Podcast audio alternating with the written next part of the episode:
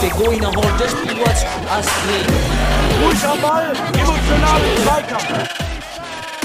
Mr. Futsal, the Mr. podcast. Futsal, il podcast. Mr. Futsal, el podcast.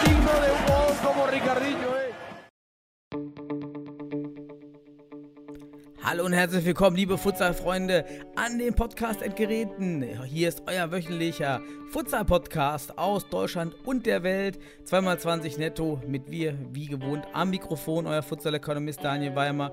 Und auf der anderen Seite diese Woche wieder Christian Rauch, nee, wollte ich schon sagen, Sebastian Rauch, der Futsal-Philosoph ist wieder da. Hallo Sebastian, nach deiner, nach deinem Missing. Ja, Christian Rauch, auch nicht schlecht. Christian Rauch ist ich gut. Oder Sebastian Wölfelschneider, der Wolf.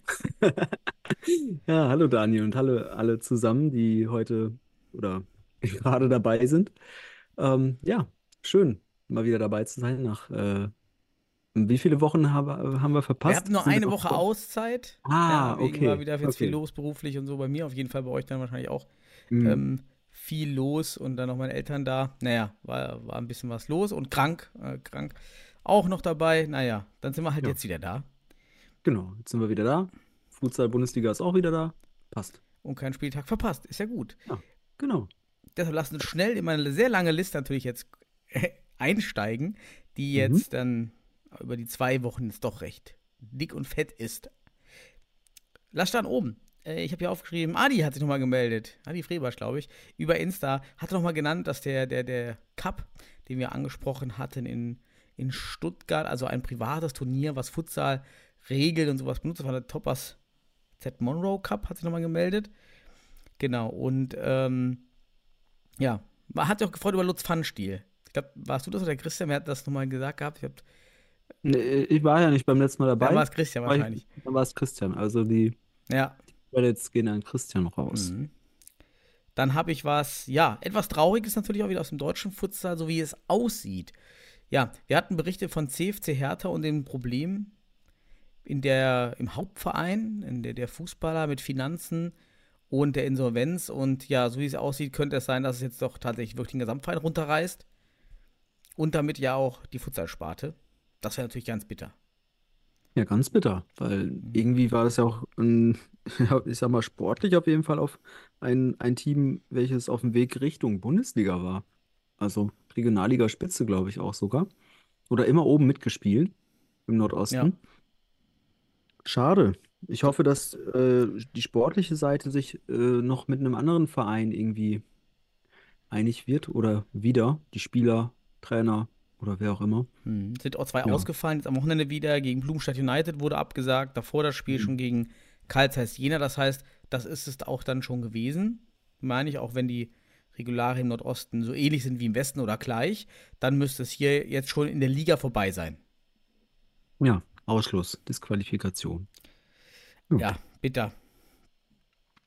Dann äh, der nächste Punkt hier auf meiner Liste. Ah, Kroatia Futsal Hamburg hat sich mal gemeldet. Wir haben Hm. berichtet, ein neuer Club aus Hamburg und ich hatte dem, den Club ja angeschrieben über Insta, wollte einfach ein bisschen was nachhören, was, was so los ist, was man plant. Jetzt hat man uns gemeldet, hat das nur übersehen.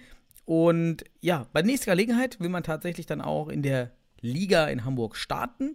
Also es sieht hier wirklich tatsächlich nach einem neuen Liga-Team aus.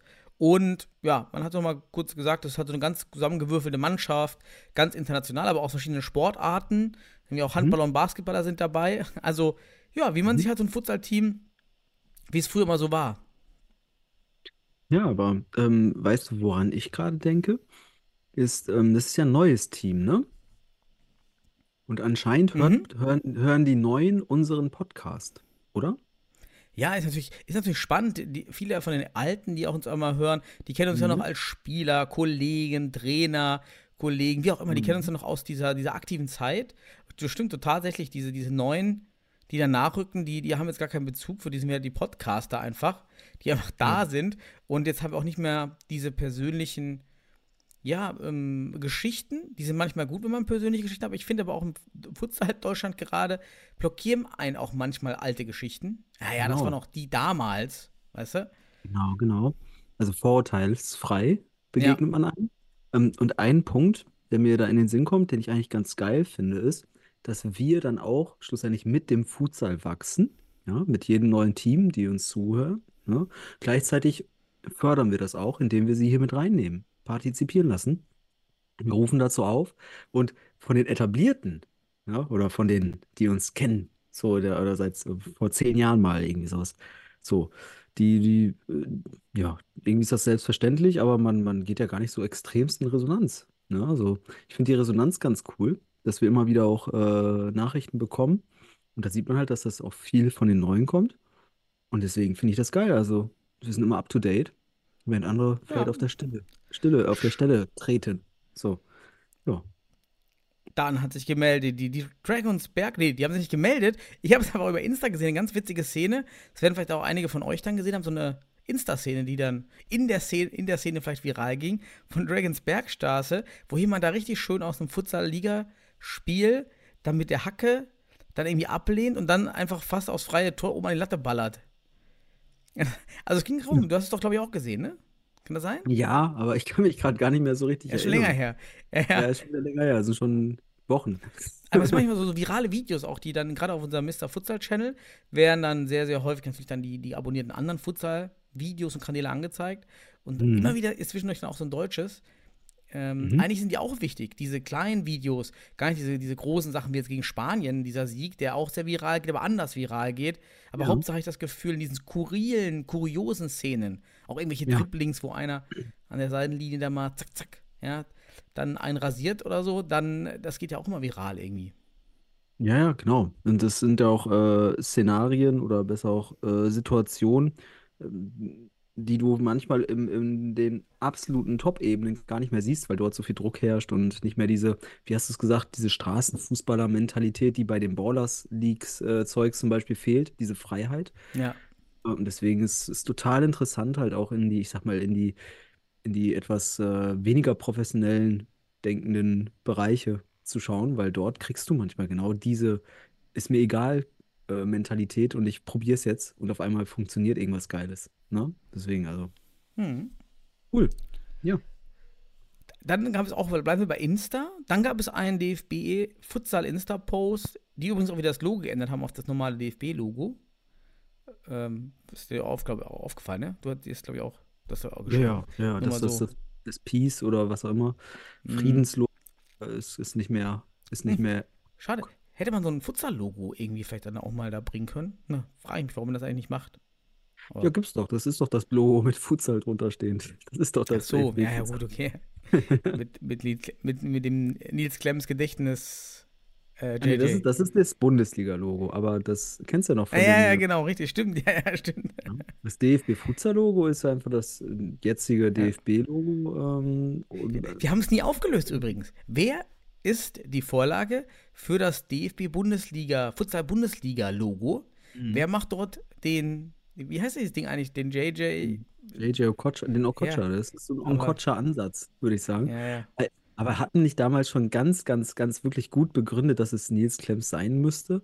Also da, wir hatten doch so ein auf Bild Fall. gegenüber, wir haben drüber gelegt, das Bild, und von der Nationalmannschaft war das Bild auch. Das war nämlich mal auf einem Plakat für ein Spiel der Nationalmannschaft, wo er genau das macht. Und dann kannst du die Silhouette nehmen, eins zu eins Bundesliga-Logo.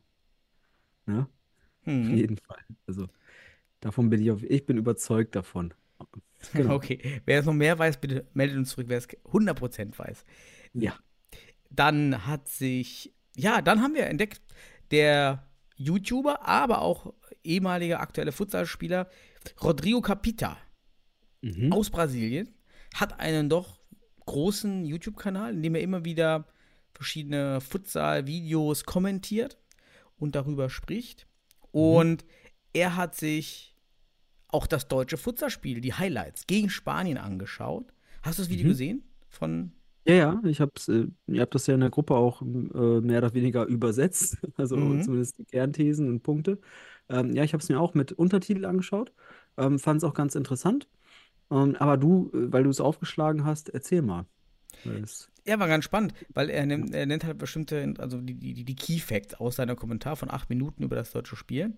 Ähm, er meinte erstmal, ja, Deutschland ist ja Gruppe, sozusagen Gruppe Level 3, wenn man das so weltweit sieht, hat uns erstmal unten eingeordnet, hat immer Mhm. wieder auf unsere Defensive, in unsere Defizite in der Defensive hingewiesen, mehrfach. Hat immer gemeint, ja, Deutschland super Ansätze, aber Defensive, gerade Pivot-Verteidigung, Hm. hat er dann doch irgendwie relativ oft angemahnt. Ja, Also da, dass wir da einfach nicht vehement am Pivot stehen, dann einfach die Drehungen zu einfach sind. Das hat er da immer wieder herausgestellt. Hm. In, hat er sich total gelobt, weil den Pavlos Wiegels, ja, wurde auch von ihm extrem gelobt, dass er da so viel rausholt in dem Spiel bei dem 3-2-Sieg. Mhm. Ähm, dann gab es so einen Freistoß aus 12 Metern. Da fand ich seinen Kommentar echt witzig, weil er meinte, das ist ja echt immer verrückt da in Europa, wie man da so einen Mhm. Freistoß schießt. Ich würde einfach draufballern. Ja, und, und die legen dann so irgendwie ab und machen dann eine Variante daraus. Ja, und er meinte ja einfach draufballern. Findet er. Ist Ja, aber das ist, ja, es ist aber auch tatsächlich so, dass früher war für mich das auch immer irritierend, wenn ich sehe, dass immer so dreimal hier hin und her gelegt wird, weil ich das auch in Spanien äh, eher so wahrgenommen habe, dass wenn die Entfernung passt, auf jeden Fall ein Schuss auch direkt die erste, die erste Idee ist. Ne? Deswegen, ähm, ja, also draufballern ist durchaus eine Idee. Mhm. Äh, und guck dir einfach mal so ein paar, paar äh, Szenen, Weltmeisterschaft 2012 oder, oh, wann war es? Ähm, bin ich mir nicht sicher, aber brasilianische Nationalmannschaft auch zum Beispiel. Direkte Freistöße, ja, das ist eine Idee, ne? Unter Mhm. anderem. Deswegen, also, sollte man nicht vernachlässigen, wenn das Ding direkt reingeht. In Deutschland, äh, Aytürk Getschim hat häufiger mal schon einen Freistoß direkt reingehauen. So, also sehen wir schon häufiger mal irgendwo, ne? Mhm. Aber dieser Trend in diese ja, taktisch, taktischen Freistöße, die Mhm. einfach nur, also die Täuschung und dann doch der andere schießt. Ja, gut, mit Blocks. Ja, naja. die- die- aber spannend. Ja, spannend, die, ja. die spannendste Diskussion, rein techn ähm, taktisch gesehen, kam ganz am Ende. Und Mhm. es ging um das Thema Flying Goalkeeper. Wir haben das hier oft auch kommentiert und immer wieder ja eigentlich dann auch, also als Konsens unter uns ja, ja, probiert man den Flying mal vielleicht auch mal in der ersten Halbzeit, einfach um zu wissen, wie kann der Gegner das und nicht Mhm. immer drei Minuten vor Ende, sondern plant mal für jedes Tor irgendwie drei Minuten ein und nehmt euch Zeit. Und er meinte nämlich, wenn man auch so überlegen ist im Spiel, hat, also wenn man Chancen hat, aus dem 4 gegen 4 heraus, warum 5 gegen 4? Und genau das hat er angemarkert bei Spanien. Man hatte, also wirklich schon, das, das Tor lag in der Luft. Mhm. Und dann hat der Coach Onkel auf 5 gegen 4 und hat genau den Fehler gemacht, der letztendlich dann zur Niederlage geführt hat. Und das kreidet hier und kritisiert hier eben auch Rodrigo, Mhm. ja, dass er sagt, hey, das war, ein, das war ein taktischer Fehler einfach. Man war am Drücker, man hatte noch zwei Minuten, wirklich viele Chancen. Das Tor wäre auch so gefallen, man hätte aber auf jeden Fall keins gefangen. Mit Mhm. Torwart hinten drin. Ja, ich, ich war ja letzte Woche oder davor die Woche, wann auch immer der letzte Podcast mit dir und Christian war, nicht dabei und habe den Podcast auch interessiert gehört ähm, und eure Analyse und äh, habe euch auch danach geschrieben, geiles Ding, ähm, hätte aber ein, zwei Punkte noch hinzuzufügen und das wäre eben auch einer gewesen. Ähm, Mhm. Warum spielt Spanien da mit Flying? Ähm, habe ich auch nicht verstanden und wurde, habe ich auch nie so kennengelernt. Ne? Auch, auch ähm, in, in bestimmten Bereichen einfach, ähm, wo, wo es diese Frage gibt, weil der Flying in Spanien, zumindest zu meiner Zeit damals, nicht immer, äh, nie die primäre Lösung war. Auch, auch eben auch, wenn du, wenn du einfach heillos überlegen bist, wie in dem Spiel eigentlich, wo nur der Torwart das Ding am Leben hält für Deutschland. Warum den Flying? Du schwächst Mhm. dich ja eigentlich damit, weil du ein Risiko erzeugst, ein Gegentor zu, zu erzielen, äh, zu, zu kassieren bei, bei Ballverlust. Ja, ich hätte auch einfach, ich muss sagen, ich hätte auch einfach mit 4 gegen 4 weitergespielt, weil irgendwann klingelt es, weil auch die Kraft der Deutschen auch im 4 gegen 4 Mhm. irgendwann Uppe war. Ja, da Ja. brauchst du keine 5 gegen 4 spielen. Ja, also das wäre noch ein Punkt gewesen, hätte ich auch in der Analyse noch. Das hat mich verwundert ähm, und hätte ich auch als Kritik angesehen an den spanischen Trainer. Ja. Mhm. Und dann, dann auch, weil Rodrigo sich damit beschäftigt hat, habe ich mal Rodrigo angeschrieben. Über Insta. Er gesagt, hier, wir haben einen Podcast, ähm, einfach, ja, wenn man es irgendwie austauschen will und, und, und, und so weiter. Und dann ist das Gespräch, und da war ich echt baff. Ich dachte, wir philosophieren so ein bisschen über die Futsal in Deutschland und er interessiert sich und so. Und dann ist der tatsächlich genauso abgedriftet wie diese 0815 Anfragen, die jeder Verein immer mal wieder bekommt aus dem Ausland. Ich bin Trainer, ich will euch nur helfen, ich komme und mache einen Workshop, kostet nicht viel. Und ich dachte, das ist nicht dein Ernst. Ist es wieder dieselbe Hm. Leier? Äh, ich bin die Lösung für den deutschen Futsal, muss nur Flug und Hotel, ja, nur, ja, und jeder weiß, okay, da sind 5000 Euro, wenn wir das machen. War ich ganz ehrlich enttäuscht. Weil es kein Mhm. Futsal-Dialog war, also über das Ja. Spiel an sich.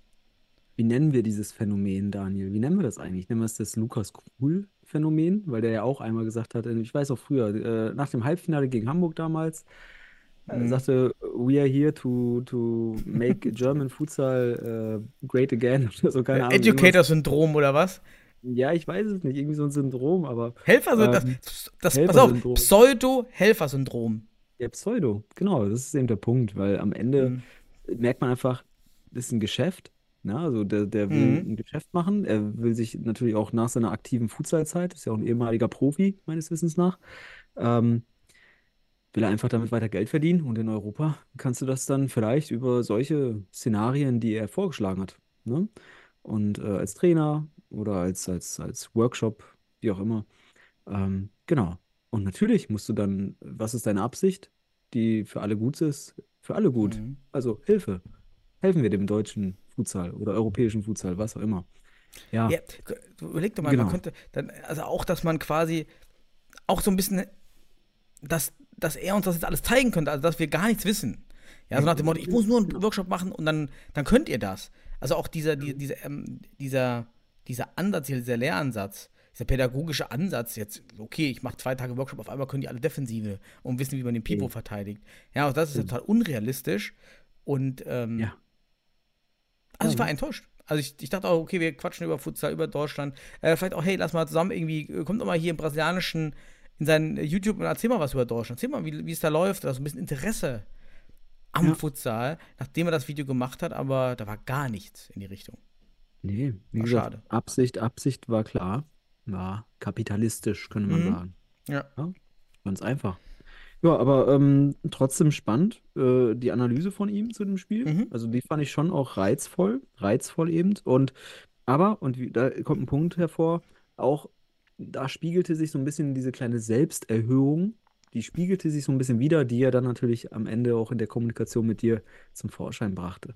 Ja, also man selbst sei das äh, Wissen auf, auf, auf, auf dem Mhm. Löffel. So. Man muss nur den Löffel im Mund nehmen. Also das ist eben der Punkt. Ähm, so ein bisschen Demut, aber auch pädagogische Konzeption, so dass du da jetzt nicht in zwei Tagen die Welt veränderst. Genau. Hast du gut erkannt. Ich habe auch gerade, merke ich auf meiner Liste, ich wollte auch mit dem DFB Insta-Channel was sagen und bin völlig abgedriftet und bin dann auf das Thema gekommen. Denn ich wollte doch sagen, dass, dass auf dem DFB Insta-Channel Luis Amado oder ein Interview Ah. mit Luis Amado, ehemaliger Torwart aus Spanien, jetzt Verbandsfunk was ist er, Verbandsfunktionär Trainer in Spanien und hat sich natürlich auch, auch solche Leute auf einmal haben Futsal Deutschland auf der Landkarte, hat sich natürlich sehr, sehr positiv über die Entwicklung und natürlich irgendwas zu wissen. Ja, ja, ja, ja, super Entwicklung hier, super, ja, wie man da ähm, in so ein paar Jahren was gemacht hat und so weiter. Ja, und hat auch wieder nicht gestimmt von der Anzahl der Jahre her, die wir da eigentlich dabei sind. War schon, ja, so ein bisschen äh, Cheap Talk, der, der da stattgefunden hat, aber egal. Er hat Genau. uns dazu geäußert, hat sich gefreut, dass wir da sind und hat uns da auf der Landkarte überhaupt erstmal gepinnt. Schön, solche Leute zu sehen, dass wir sowas noch erleben dürfen, den Schritt. ja, dass so ein Luis Amado sich irgendwie, warum auch immer, mit dem deutschen Futsal beschäftigt. Ja, aber ganz ehrlich, für, für dich, für mich ist Luis Amado ist, ist, ist einer der größten, der ersten großen Futsal-Torhüter gewesen, so die ne, Weltmeister. Ähm, wirklich, das ist für ist ja eine Ikone im Futsal, wenn man wenn man so ein Ich lese immer noch bisschen das Buch. Ich habe sein Buch hier, wo er vorne drauf Ja, ist. Richtig, genau. Ähm, so, und natürlich, wie du schon sagst, Cheap Talk, viel Marketing-Sprech, ne, alles erhöht, überhöht. Und ich glaube, er war ein wenig, und doch, er war beeindruckt. Ich glaube, weniger vom deutschen Futsal, sondern eher von den, vom Campus. Den hat er ja erwähnt, weil die Ah, Spanier ja, ja, dort waren. richtig. Der war auch noch dabei.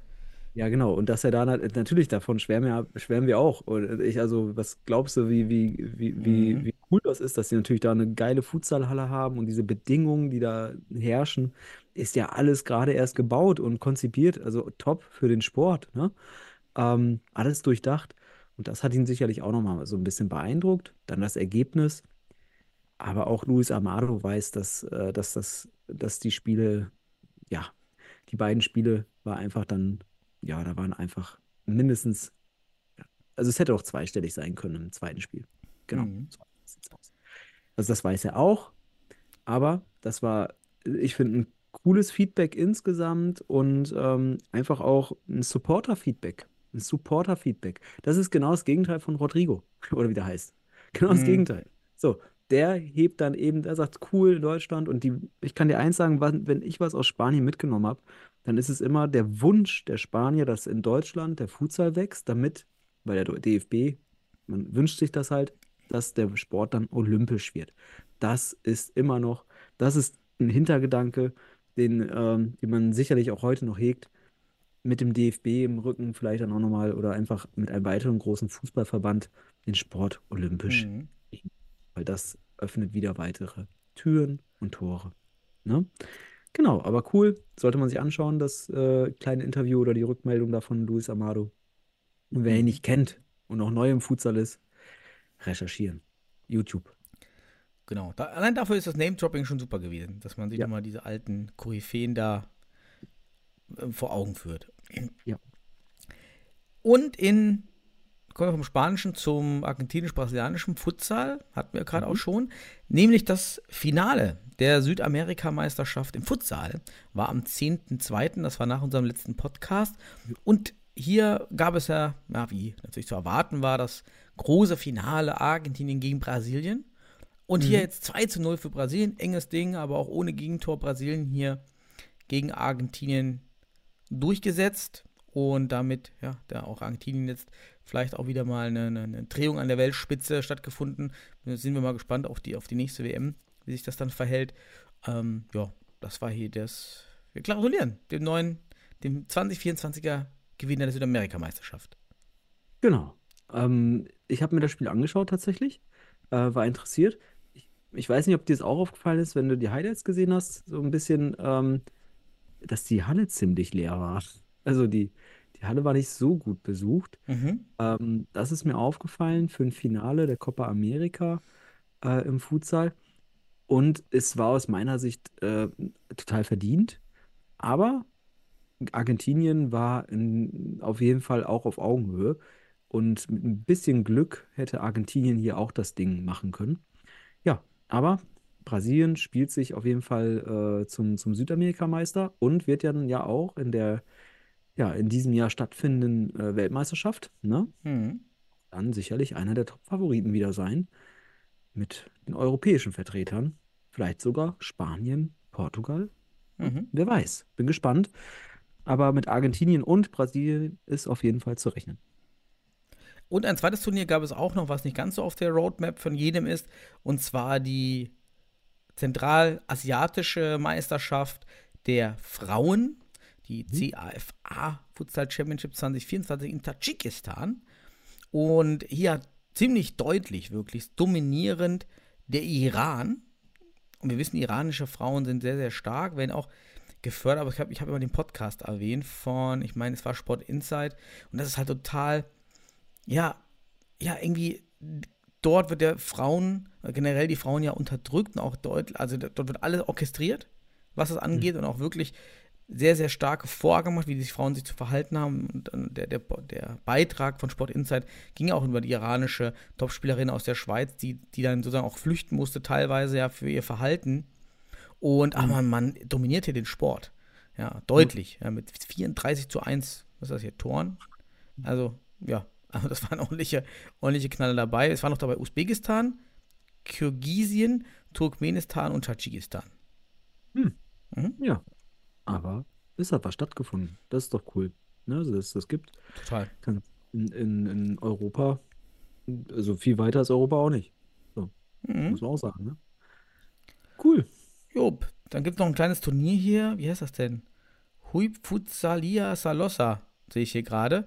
Irgendwie ein kleines Turnier in Finnland der Frauen. Mhm. Ähm, neben dran Finnland, Italien und Schweden. Jetzt 20.02., 21. und 22. Schon vor der Tür. Also schön, da macht man für die Frauen Auch solche Dreier-Turniere, total schön. Wäre auch mal, ja, wir haben ja keine mehr. Mhm. eine eine Frauen-Nationalmannschaft. Wir haben ja darüber berichtet, andere Verbände machen die Frauen-Futsal-Nationalmannschaften erst auf. Wir haben sie wieder abgeschafft. Mhm. Tja, könnte man auch mal wieder einsteigen. Ja, also auf jeden Fall. Äh, guter Hinweis nochmal und wieder Erinnerungspotenzial an den deutschen Frauenfutsal. So, das ist Genau, wir müssen daran immer erinnern. das, ja, wir müssen immer wieder daran erinnern, das darf nicht in die Hypokognition, das Mhm. muss, in, das muss hyperkognitiviert werden, immer wieder als weitere Fu äh, äh, Futsal-Alternative für die Frauen halt, ne? So, Mhm. auch sollte man auf jeden Fall am Ball bleiben. Gut, aber ja, machen wir weiter. Ja, Sind letzter. Punkt hier auf meiner Liste ist mal wieder die Baller League, die ja Mhm. doch wieder sehr viel mit Futsal in Verbindung steht und doch die, die, die, man merkt es immer wieder, immer wieder auch ins Gespräch hört. Leider ist Futsal ja weiterhin kaum erwähnt in den Mhm. Übertragungen. Und äh, ich habe dann letzte Woche auch angefangen, einfach mal einen Post in, in den, in den, in den Twitch-Post im Chat was zu posten, dann wurde ich direkt gesperrt. Oh, ge- direkt gesperrt. Ich hatte aussehen zweimal dasselbe gepostet, weil das so eine Zeitverzögerung war. Ich dachte, okay, mein, mein Beitrag wurde nicht gepostet. Direkt Mhm. gesperrt. Also ich habe immer mehr das, das Gefühl, dass da echt so ein Futsal-Bashing stattfindet, orchestriert. Denn bei, weder bei Pavlos Viges noch bei Manuel Fischer noch bei Amir Djindjic ähm, und auch nicht bei Ian Pretzkos-Klaus, der mit dabei war letzte Woche, Mhm. wurde auf Futsal, es fällt das Wort einfach gar nicht. Es ist total auffällig. Daniel, ich, was habe ich gesagt vor dem Ganzen? Das wirst du nicht einmal hören. Das ist Marketing-Grundregel, Konkurrenz Mhm. ausschließen. Hyperkogn äh, hypokognitivieren. Ja. Nicht aussprechen, damit es gar kein Gedanke wird. So, dann wird es auch beim Hörer und Seher kein Gedanke und auch keine hm, alternative Entscheidung. Mhm. So, also keine Hyperkognition, sondern Hypokognition erzeugen. Ja, sehr schade, aber so läuft das. Ist ja auch in der Hinsicht ein, ein Wettbewerb. Ne? Und ökonomischer Wettbewerb auch. So, und ähm, ja, also es überrascht mich nicht. Schade, eben Prescott Klaus, gut, ist ja auch nicht- mehr auf hohem Niveau im Futsal Mhm. unterwegs, hat man auch da gemerkt, konnte halt überhaupt nicht auffallen. Bisschen schade halt, ne, dass er da, er es nicht nutzen konnte. Aber wir haben auch Mhm. Feedback von, von, von, von deutschen Futsalspielern über die Baller League ähm, erhalten, die da auch dabei waren. Es ist schon es ist auch von der Organ echt schwer, daran teilzunehmen. Ich meine, 250 Euro habe ich jetzt wirklich aus vielen Ecken gehört. Das ist das, was man pro Spieltag verdient. Ja, Mhm. und davon halt die Anreise bezahlen. Ja, also je nachdem, wo man herkommt, findet immer in Köln statt. Ja, ist das halt teuer. Ja, und und Ja. deshalb empfinde ich auch ein bisschen German Schadenfreude. Muss ich ganz ehrlich sagen, das ist auf einmal der erste Verein in Deutschland gesagt hat, sie machen da nicht mehr mit. Denn dort waren wohl fünf Spieler aus einem Team und im Abstieg. Sag nicht Aufstieg, Mhm. in welcher Liga? Bezirksliga, Landesliga, Aus dem Fußball auf jeden Fall. Fußball. Und die Spieler natürlich nur mit dem Kopf, nur mit den Gedanken, nur bei der Baller League, im Abstiegskampf in der Fußballliga. Natürlich, warum mache ich mir überhaupt noch über die Fußballliga Gedanken, wenn es nur um Baller League geht? Und Mhm. haben die Spieler vor die Entscheidung gestellt, also hier entweder jetzt machen wir hier Fuß- Fußball, ihr habt hier einen Vertrag bei uns, beziehungsweise Commitments von Bezahlungen. Die bekommt ihr aber nur, wenn ihr hier auch hier bei uns seid, auch gedanklich und damit die Baller League abschließt. Ich glaube, vier von sechs haben sich, oder fünf von sechs haben sich dann für die Baller League entschieden. Was halt der Hinweis ist, es geht um diesen Fame. Ja, es geht nicht um den Sport. Und deshalb ist es für mich auch weiterhin nicht das neue Fußball. Es ist halt einfach so ein, ja, Fame-Ding, sich zeigen. Ähm, und jetzt, wenn natürlich Vereine dagegen vorgehen, dann haben wir genau das Problem wie im Futsal. Da muss nämlich die Baller League, müsste jetzt anfangen, die Gehälter zu erhöhen. Dann reichen eben die 250 Euro nicht. Da muss ich halt nämlich das Alternativgehalt für die für die, Regional, für die Regionalliga-Mannschaften oder Oberliga bezahlen. Das heißt, die müssten dann schon mal ihre 3.000, 4.000 Euro hinlegen, damit Mhm. die Spieler daran teilnehmen. Dann, wird's- dann wird es spannend. Das Ding ist halt, den Fußball kannst du nicht raus hypokognitivieren. Aus dem, dem Futsal schon, aber den Fußball nicht. Und äh, da kann sich auch der höhere Amateurfußball auf einmal äh, richtig verärgert zeigen, wie, wie man hört. Ähm, ja, also bin auch gespannt, ob es da noch Konfliktpotenzial äh, oder das Konfliktpotenzial noch wächst. Aber wir sehen es. Finde ich auch ganz, ganz interessant Mhm. dass das natürlich auch da jetzt auch mit den, ich sag mal, ernstzunehmenden Fußball, ne, in Konkurrenz steht und Konfliktpotenzial erzeugt. Ja. Mhm. Und dann ist es nämlich auf einmal nicht mehr so einfach, so ein Produkt Hm. hochzuziehen, weil dann kämpft auch die Boller League mit denselben Problemen wie der Futsal. Und das sind ja am Ende. Baller liegt die neue DFL. Ja, genau. Aber guck mal, wie viele Spieler kennen wir denn, die sagen, ey, ich habe Bock, Futsal zu spielen, aber Leute, ich kann mir das eigentlich nicht leisten. Ich brauche hier meinen Alternativguide aus dem Fußball. Und die haben Mhm. Futsalverbote und es wird auch, jetzt die Saison war das noch nicht eingepreist, ich wette, zur nächsten Saison gibt es dann in zahlreichen Verträgen dieses Boller League-Verbot. Ja, das musst du mir vorstellen, ne? Also, ja, dann, dann hast du aber halt, halt bald nur noch Kreisliga. Ähm, ja, aber viel schlechter kann das Niveau, Niveau eh nicht werden. Also, wenn sie Nee. so lange, mit- so lange sie mit Ja. Flummi spielen und auf Kunstrasen, was erwarten wir da, ne? Also, ganz ehrlich, da kannst du, also auch die besten Techniker, äh, die nicht aus dem Futsal kommen, ähm, ja, also die Futsaler, wie du schon, oder wie ihr schon gut auch beim letzten Podcast aufgeführt habt, die stechen dort technisch wie taktisch hervor. Also da sieht man Mhm. eine Idee. Und nur vereinzelt gibt es dann Fußballer, die aber meistens schon irgendwie schon auf Bundesliga-Niveau sind, ähm, gewesen, ähm, die dann da auch nochmal herausragen. So, und der Rest, der geht so ein bisschen verloren, zumindest von den Eindrücken, die ihr und auch ich jetzt mittlerweile habe Mhm. von der Baller League. Ja. Gut. Das, war, das wäre meine News. Hast du noch ein, ein Sonderthema? Ein Sonderthema habe ich heute nicht mitgebracht. ne? Ich bin ja nicht, Mhm. äh, bin ja kein Sondergast wie Christian beim letzten Mal, der dann noch ein Thema mitbringt. Ähm, nein, un unabhängig davon. Nee, ähm, ich hatte noch News auf dem Schirm gehabt, die hast du aber dann gerade noch reingebracht. Äh, Border League hätte ich auch noch kurz einmal äh, mit eingebracht, weil es ja schon irgendwie so stetig, stetiges Thema ist, solange es läuft, ne? Gut, ähm, Mhm. ja. Aber über, über den Bachelor oder so müssen wir jetzt nicht hier reden. Also von daher ist alles gut. So, also für mich ist äh, Border League wie Bachelor. Gucke ich beides. okay. Nicht mehr, nicht mehr. So, genau. Dann, bevor du noch zum Bachelor dich bewirbst, lass mal lieber dann auf die Regionalligen schauen. Die haben wir nicht letztes Mal Ja, mit sehr Christian-. Sind ein bisschen kurz gekommen, denn da ist einiges dann doch passiert. Mhm. Und ähm, ich habe mal hier direkt in die Regionalliga West geklickt.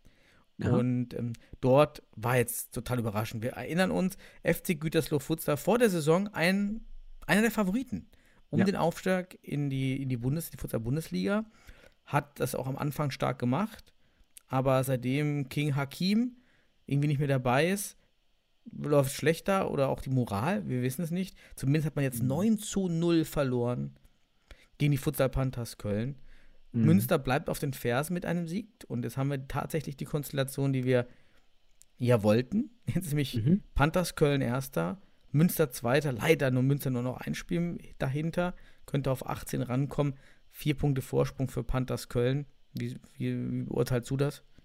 Äh, warte mal. Sind, sind äh, doch gar, sind da noch Spiele? Ich wollte gerade fragen, sind da überhaupt noch Spiele? Nicht mehr viele. Also ich glaube, die Panthers brauchen jetzt, wenn, wenn ich richtig zähle, noch einen Sieg, oder? Hm. Es sind ja nur zwölf Spiele und oder zwei Siege, unabhängig davon.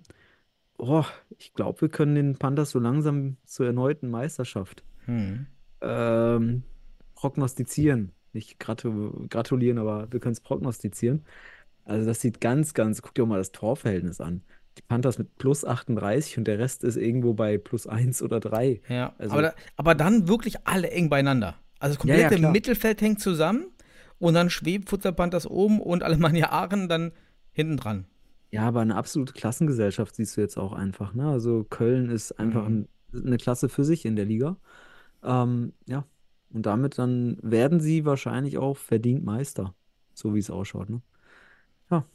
Bin cool. Gespannt, wie, der, ich- wie sich die Panthers dann zeigen in den Playoff, welche neuen Spieler es auch gibt, die man noch nicht vielleicht auf dem, auf dem Schirm hatte. Jetzt einfach vom, vom Namen sind ein paar dabei. Ne, die, Hm. die man mal gucken, ob das jetzt, die sind auch, die jetzt da helfen. Ja, bin ich auf jeden Ja. Fall gespannt. Ja, im Westen also nichts Neues. Mhm. Panthers machen es wieder. Ähm, und ist auch die Regionalliga, wo man das jetzt deutlich absehen kann. Im Süden, wenn du mal drauf gehst, Mhm. Hat der Spitzenreiter ja äh, jetzt Federn gelassen. Bei Futsal Nürnberg haben die Beton Boys aus München mit 5 zu 3 verloren. Und der TSV 1860 München hingegen hat 5 zu 2 gegen Darmstadt gewonnen und rückt somit wieder auf, wenn sie ihr Oha. Nachholspiel gewinnen, Mhm. auf einen Punkt ran. Also in Mhm. der Hinsicht dürfen die Beton Boys jetzt nicht mehr straucheln. Sonst ist da die Meisterschaft gefährdet, auf jeden Oh, was Fall. denn da passiert? Stimmt, habe ich, gar nicht, hab ich gar nicht Mhm. mitbekommen, dass sie jetzt da verloren haben. Das ist ja super. Also für nicht super für, für Beton Boys natürlich, aber für die komplette Liga ist ja natürlich super, ne? Mhm, auf jeden Fall. Also, Mhm. und ähm, daher muss ich sagen, also wie gesagt, im Süden schon wieder was Neues, die Beton Boys, also ich finde 1860, also mal ganz ehrlich, der TSV 1860 München wäre doch ein, auch ein geiler Name für die Futsal-Bundesliga, oder? Ja, absolut. Und die haben sich auch immer so schleichend vorangeschoben, so unterm Radar. Und jetzt sind Ja. sie da auf einmal kurz vor dem, vor der Teilnahme an der Quali. Ja, Ja. irgendwie so wirklich immer mal so ein Schrittchen mehr, ein Schrittchen mehr. Wahnsinn. Finde ich richtig stark. Oh, ich, ich, also ich wäre begeistert davon. Ähm, also ganz ehrlich, vom Namen her sind die mir tatsächlich lieber als die Beton Boys. So, auch wenn ich Beton Boys schon cool finde, aber die Beton Boys findest du auch bei der Baller League anscheinend. Da gibt es Mhm. auch Beton. Und beides Eben. ist München. Also auch für Ja. die Fahrtkosten der anderen Vereine egal. Und dann Und SFC Stuttgart, so ein, so ein Modell hatten wir jetzt schon mal, das es gescheitert eigentlich. Und so eins brauchen wir eigentlich auch nicht normal. Mhm. Deshalb TSV München äh, wäre stark vom, vom Ich finde find das so schade. Guck mal, du hast da zwei Münchner Teams, ey, die können sich auch einfach zusammenruppen und äh, ihre Ressourcen Das zusammenführen. Und hast du Mhm. da echt wahrscheinlich ein richtig kompetitives Team, das auch Bundesliga-tauglich ist, ne? Jetzt in München auch als weiteren Standort für die Bundesliga. Penzberg war ja auch so ein bisschen München früher. Äh, Wenn Penzberg jetzt noch mit die, die da noch futsalaffin sind, noch dazurücken, ich weiß gar nicht, sind die vielleicht sogar dabei? Ähm, ja, du, also in München hättest du auf jeden Fall Potenzial. Das siehst du Mhm. jetzt hier. ne? Ja, interessant. Auf jeden Fall ist die Südliga äh, auf Regionalebene auf höchst spannend. Lass uns in den Nordosten gehen, würde ich sagen. Da sind dein, oh, Karl Zeiss Jena, auch ein spannender Name, ne? Ist ja dein, ist ja dein, Oh, da, kommen, da dein, können dein, viele gute Namen hochkommen, ja. Fußball-Bundesligist im Herzen oder der Herzen ist das Genau, ja? richtig. Ja, aber die, die zeichnen sich ja auch gerade als Favorit ab. Ähm, ja, sieht ja so aus, dass jetzt ja, mit drei Punkten Vorsprung auf Eintracht Südring und äh, Blumstadt United. Wir haben ja gerade schon am Anfang von CFC Hertha gesprochen, die raus sind, soweit wir wissen. Ähm, genau. Und jetzt, da müsste man mal gucken auf den Spielplan, auf den, ich gehe mal auf den, äh, auf die Spieltage, ob es da nochmal direkte Duelle gibt zwischen Carl Zeiss Jena und Mhm. der direkten Konkurrenz, weil das wäre natürlich auch nochmal geil, darauf hinzuweisen. Ja, Jena spielt gegen Südring am 17.03., also Eintracht Südring. Das heißt, da, wenn das so bleibt, punktemäßig, das Mhm. ist schon mal spannend. Äh, und das sehe ich jetzt, ey, also Fußball.de ist ja auch für, für mich mittlerweile ganz schlecht zu bedienen. Ähm, und Jena spielt nicht mehr dann. Dann ist es schon vorbei, aber gegen Eintracht Südring müssen sie nochmal. Also von daher. Das Endspiel, ja.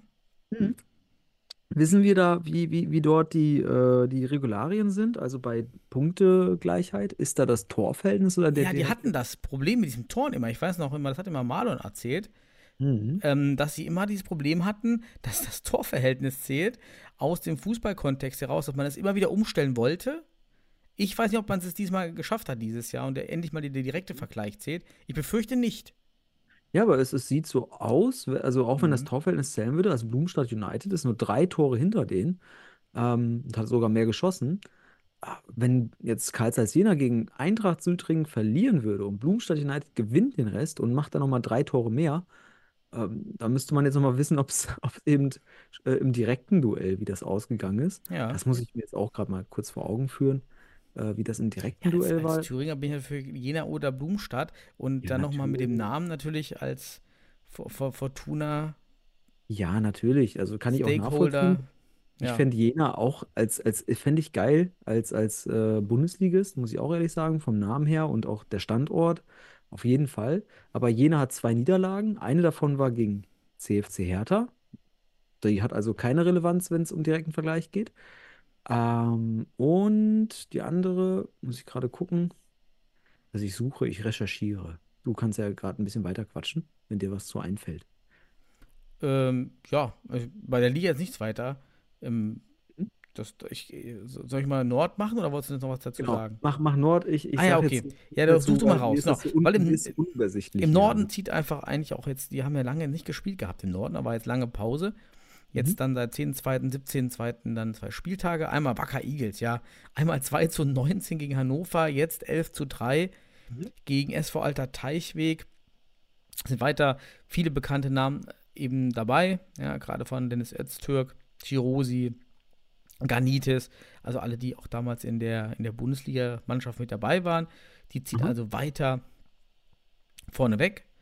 Mhm. Oh ja, also die, das sind unaufhaltbar anscheinend. Maihan ist einmal nicht eingetreten. Und Hannover hat gewonnen. Ja, die, hatten, oh, die, haben, die haben einen Dreier geholt. Ja. Stark. Gegen Wolmertshausen, die steht unten drinne. Also hier scheint für mich jetzt auch langsam das Rennen erledigt. Ja, Ja. Kiel und Oldenburg sind da jetzt weit zurückgefallen. Das Ja. ist hier mit Wacker zurecht. Das heißt, wir haben eigentlich schon Wacker. Also Und wenn wir auf die. Playoffs schauen. Wacker, Panthers, wahrscheinlich dann doch die Beton Boys. Mal gucken. Ja, aber bei Und- den Beton Boys ist es eng und jetzt habe ich gerade geschaut im Nordosten, mega spannend, weil den direkten Mhm. Vergleich, wenn es da nach direkten Vergleich geht, hat Jena den direkten Vergleich gegen äh, Eintracht Südring auf jeden Fall nicht auf ihrer Seite, weil sie das Mhm. Hinspiel 7 zu 1 verloren haben gegen Eintracht Südring. Wenn Oh. also Südring das Mhm. direkte Duell gewinnt und den Rest auch, müssten sie eigentlich gemäß des direkten Vergleiches, wobei ich jetzt, wir müssen mal gucken, wie ist der direkte Vergleich zwischen äh, Südring und äh, wer war da jetzt gerade noch? Blumstadt. Ähm, Mhm.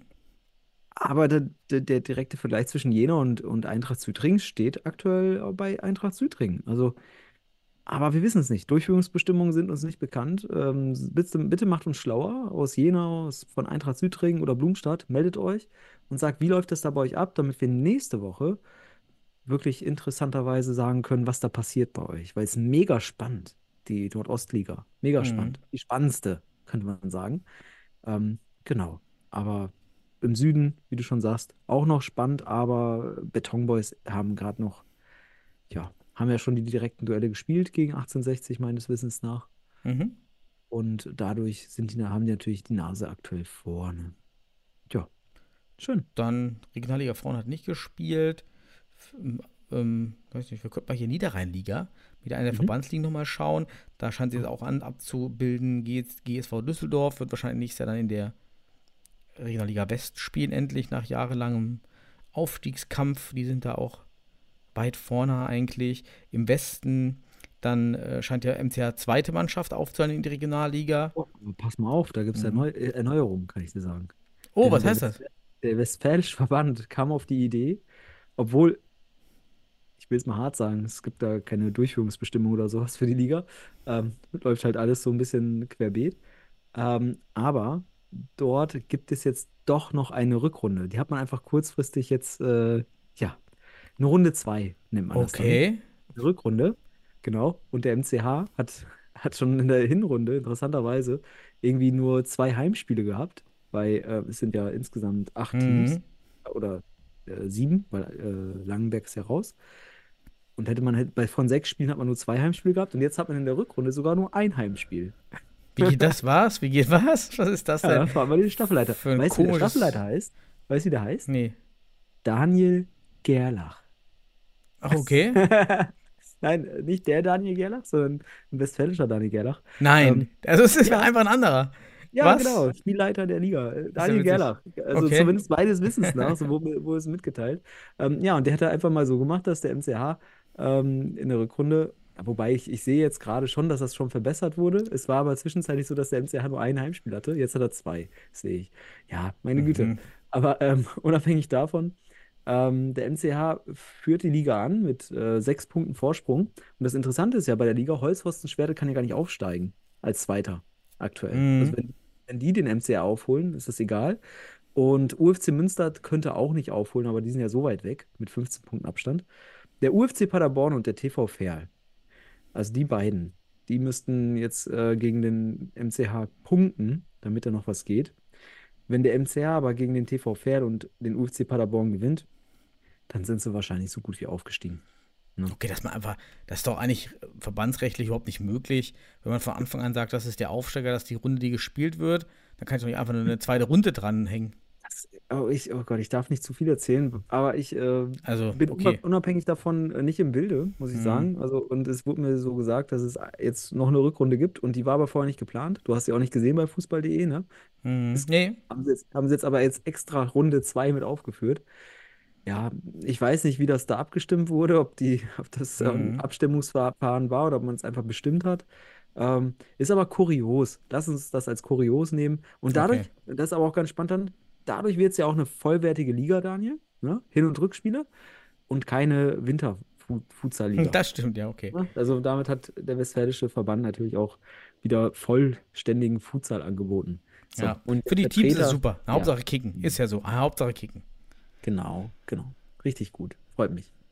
Ja, schön. Daniel, hast noch was? Bundesliga. Bundesliga. Das fällt mir noch ein. Da Ja. war doch noch was. Da war doch noch was. Ja, da Mhm. war so einiges an diesem Spieltag. Welchem Spiel Ja. willst du denn weitermachen? Oder anfangen? Ja, lass uns chronologisch vorgehen. Lass uns doch mal den SV Paas gegen Mhm. äh, FC St. Pauli uns anschauen. Das Spiel endete 5 zu 4 für den Knapper SV als Paas. gedacht. Viel Mhm. knapper als gedacht. Ähm, ja, zu 150 Zuschauer auch. Ja, also den, Mhm. pendeln sich da ein in, in, in Isenburg. Mhm, Ja, ich, also äh, eins ist mir aufgefallen, dass von Paas immer äh, direkt vom DFB was gezeigt wird. Also der DFB zeigt das auf seiner Seite, aber ich glaube, ist das diese Verlinkung, ne? Dass man sich da verlinkt und dann der DFB einfach teilt. Das wirkt dann aber wie DFB-Content. Mhm. Ähm, ja, aber war ein gutes Spiel, war ein sehr offenes Spiel. Es ging hin und her.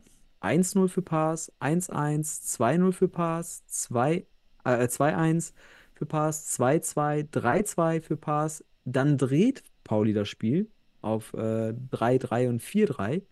Mhm. Und dann dreht Paas wieder das Spiel.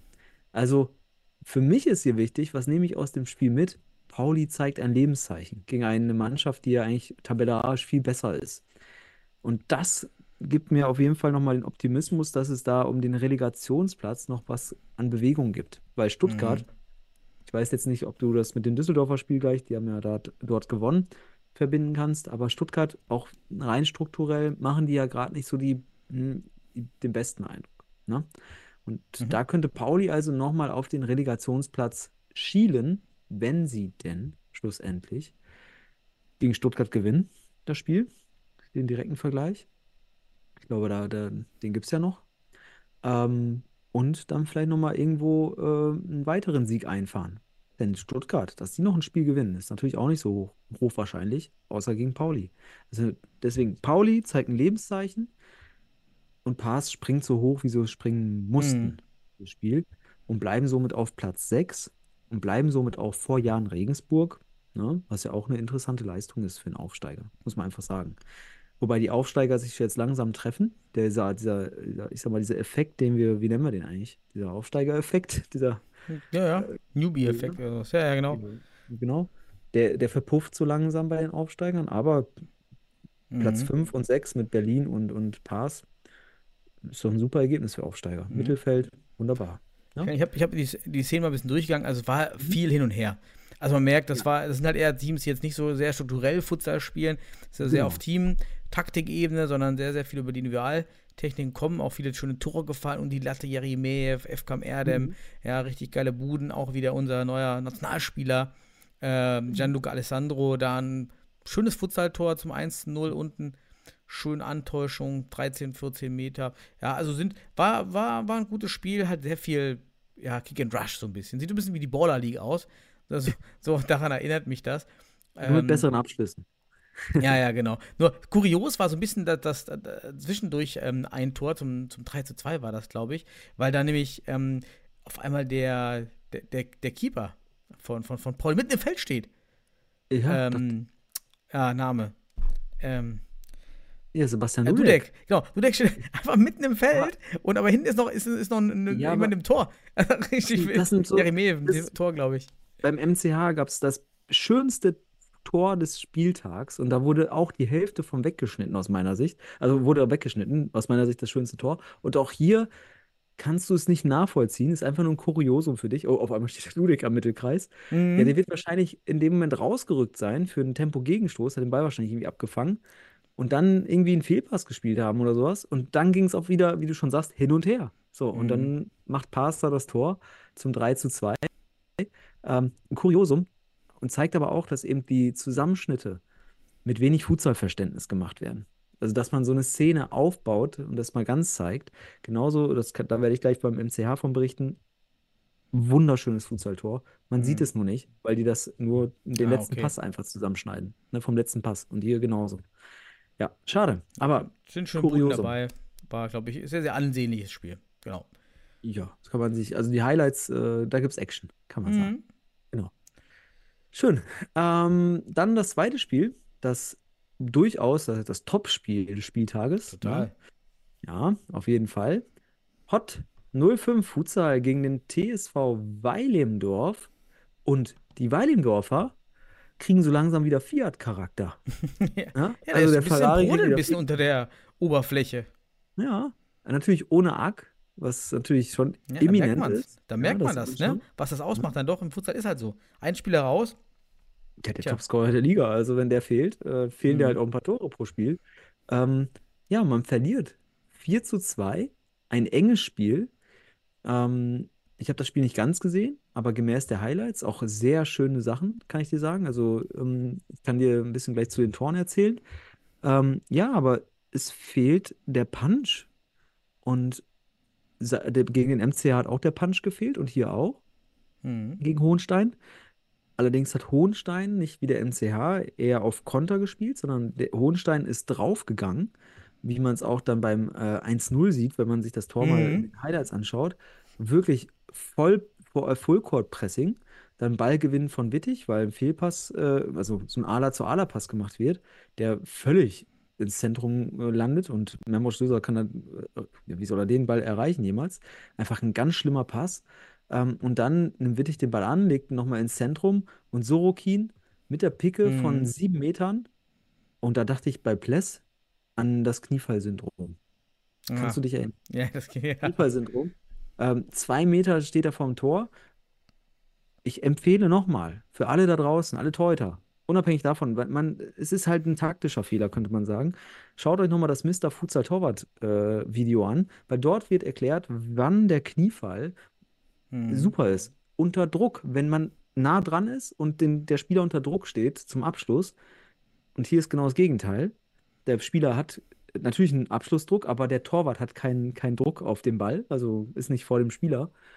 Und Mhm. dann geht Press, Pless runter in die Knie, anstatt hier aus dem Lacroix dann das Bein rauszufahren, was hier vielleicht Hilfe, hilf, hilfreich sein hätte können.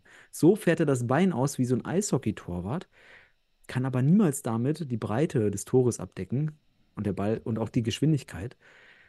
Ja, schade. Das war taktisch vom Pless nicht ganz korrekt, muss man sagen. Technisch war es der, der, der, der, wie nennen wir das eigentlich, diese, die, Mhm. die Knieabwehr, genau.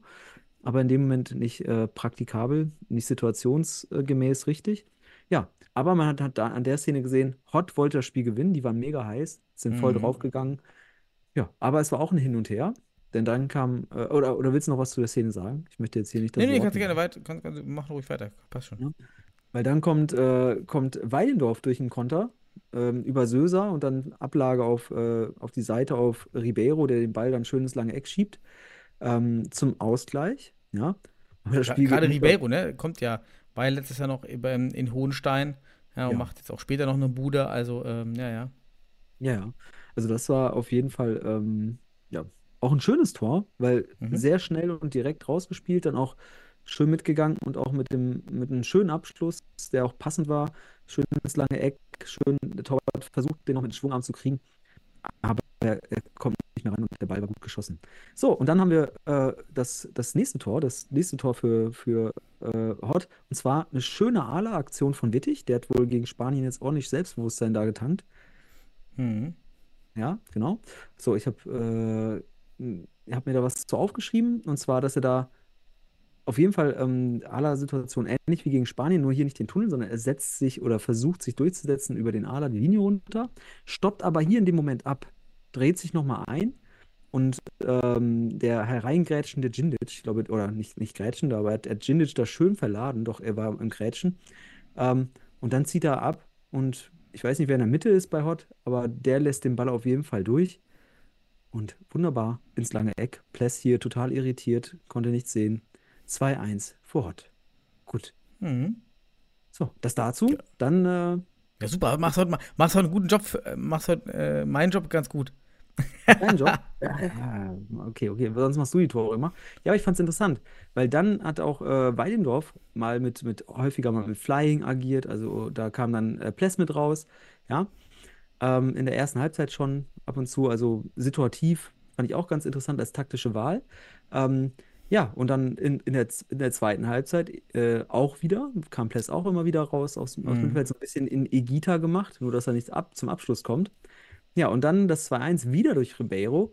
Durch eine schöne Einkick-Variante. Ähm, zwei Spieler von Weilendorf blocken das Zentrum frei. Aus dem Hintergrund kommt Ribeiro. Sein Gegenspieler sieht in dem Moment auch nur auf den Ball, hat das periphere Sehen auf jeden Fall nicht auf dem Schirm, also Ribeiro nicht auf dem Schirm, lässt ihn also ins Zentrum passieren, hat gar keine Bindung zu ihm. Und Ribeiro mit einem absoluten Hammer, wunderbar, Mhm. 2-2. Also man muss auch sagen, dass Ribeiro gerade so das Ganze noch ein bisschen kompensiert, auch gegen den MCH. Hat er sehr viel Ja, kompensiert. ich mag den Spieler ja. Ne? Es ist Ja, Kraftpaket pur. Das ist schon, das ist schon richtig schön ansehbar. Ja, so ein Spieler Das ist halt Daniel, gerne. das ist der Daniel Weimer der Bundesliga auf dem Platz. Was heißt? Wenn Daniel, Junge, wenn du Junge, ein Junge. Spieler wärst, du wärst Ribeiro. Ah ja, okay. aber- Danke. Da muss man hier aber auch jetzt einfach, jetzt muss man Props geben an, an, an Wittig, der ja auch, wie gesagt, gegen Spanien anscheinend ordentlich äh, Eier äh, äh, entwickelt hat. Alter Falter, was der beim 3-2 für einen für für für Hammer rausholt. Also Wittig, sicherlich Linksfuß, Ala in der Hinsicht, Mhm. absolut top aktuell, äh, top Form. Ähm, kriegt den Ball hier, ähm, langer Ball, lässt Söser aussteigen. Ich finde, Söser geht ein bisschen halbherzig hin, als hätte er irgendwie ein bisschen Probleme. Irgendwie wirkt das so körperlich. Ähm, angeschlagen oder so, frage ich mich bei sowas, wenn ich so diese, den Mhm. Bewegungsradius sehe. Aber was Wittig da macht, löst Ja. sich und Aus der Drehung. Also wirklich ein Schritt. Ja. Eigentlich das, was du da machen musst auf der Position. Ein Ja. Schritt. Der übrigens den, auch von Rodrigo. Rodrigo meinte, Wittig, bester deutscher Spieler. ja, ja, auf jeden Also- Fall. Also ähm, Christoph Wittig, super. Also ach, hat echt einen, hat echt einen super Lauf. Freue mich für den Jungen echt so sehr, weil der so wirklich lange dabei ist, immer bei Hot geblieben ist, wirklich treu, immer da. Ja, auch in der Nationalmannschaft, der, ist aber nicht, Mhm. nicht umsonst Rekordnationalspieler. Äh, super, aber dass er auch weiter auf dem hohen Niveau sich immer mehr auch verbessert. Das hat er schön. Ja. Weißt du, warum ich denke? Weil ich ha- hatte früher von Wittig gar nicht so, so eine hohe, also ich habe da kein hohes Potenzial erwartet. Weißt du warum? Mhm. Weil der immer auch auf dem Pivot rumgeturnt ist. Der ist immer auf den Positionen rumgeturnt, dann wurde er in die Spitze gestellt und sonst was. Und Mhm. du musst dich spezialisieren. Und Wittig hat einfach, und das erkennst du jetzt, hast du in der Nationalmannschaft erkannt, wie auch jetzt in diesem Spiel, sein größtes Potenzial auf dem Aler. Ja, da ist er einfach Linie runter, also vertikal oder horizontal. Diese Bewegung vom Aler, das kann er. So. Mhm. Und hat einen super Abschluss. Und wenn, wenn er darauf aufbaut, dann hat er Luft, die nach oben. Wirklich, da kann er also Luft nach oben im positiven Sinne, dann kann er auch springen. Dann hat er Sprungkraft. Wenn der aber dann wieder auf dem Pivot rumturnt oder auf dem Fixo ab, ab und zu, was ja auch durchaus mal ist, da ist, hat er nicht diese Stärken. Da ist er nicht superklasse.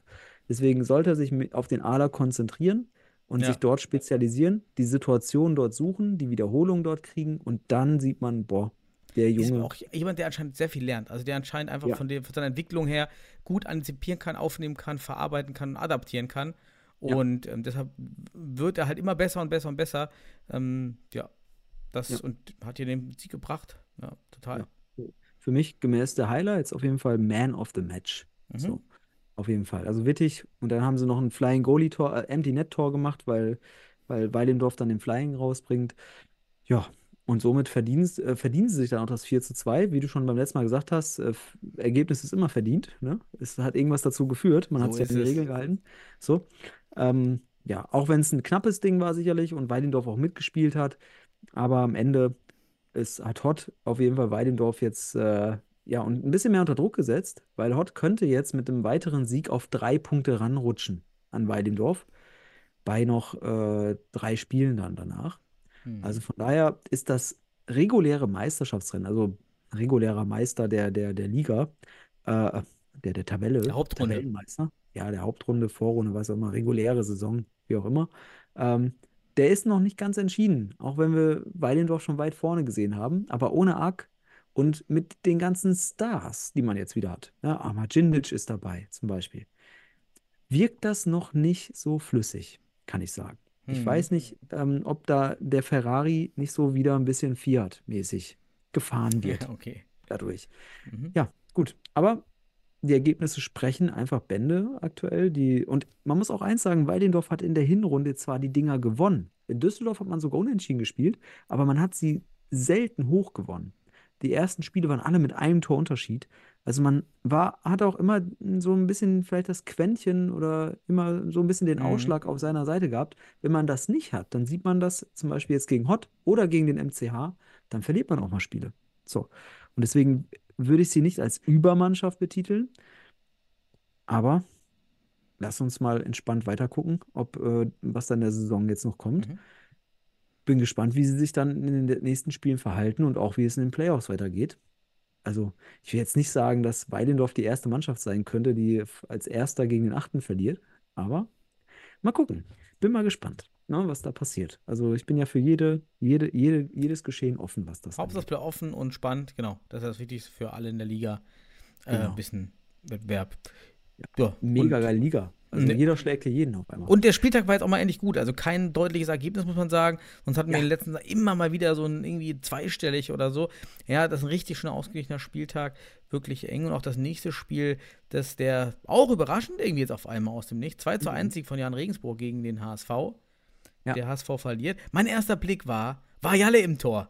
Weil wir haben ja die Theorie, ähm, nur Der Niederlagen ohne Jalle. Jalle war im Tor, aber Michi Meier war nicht dabei.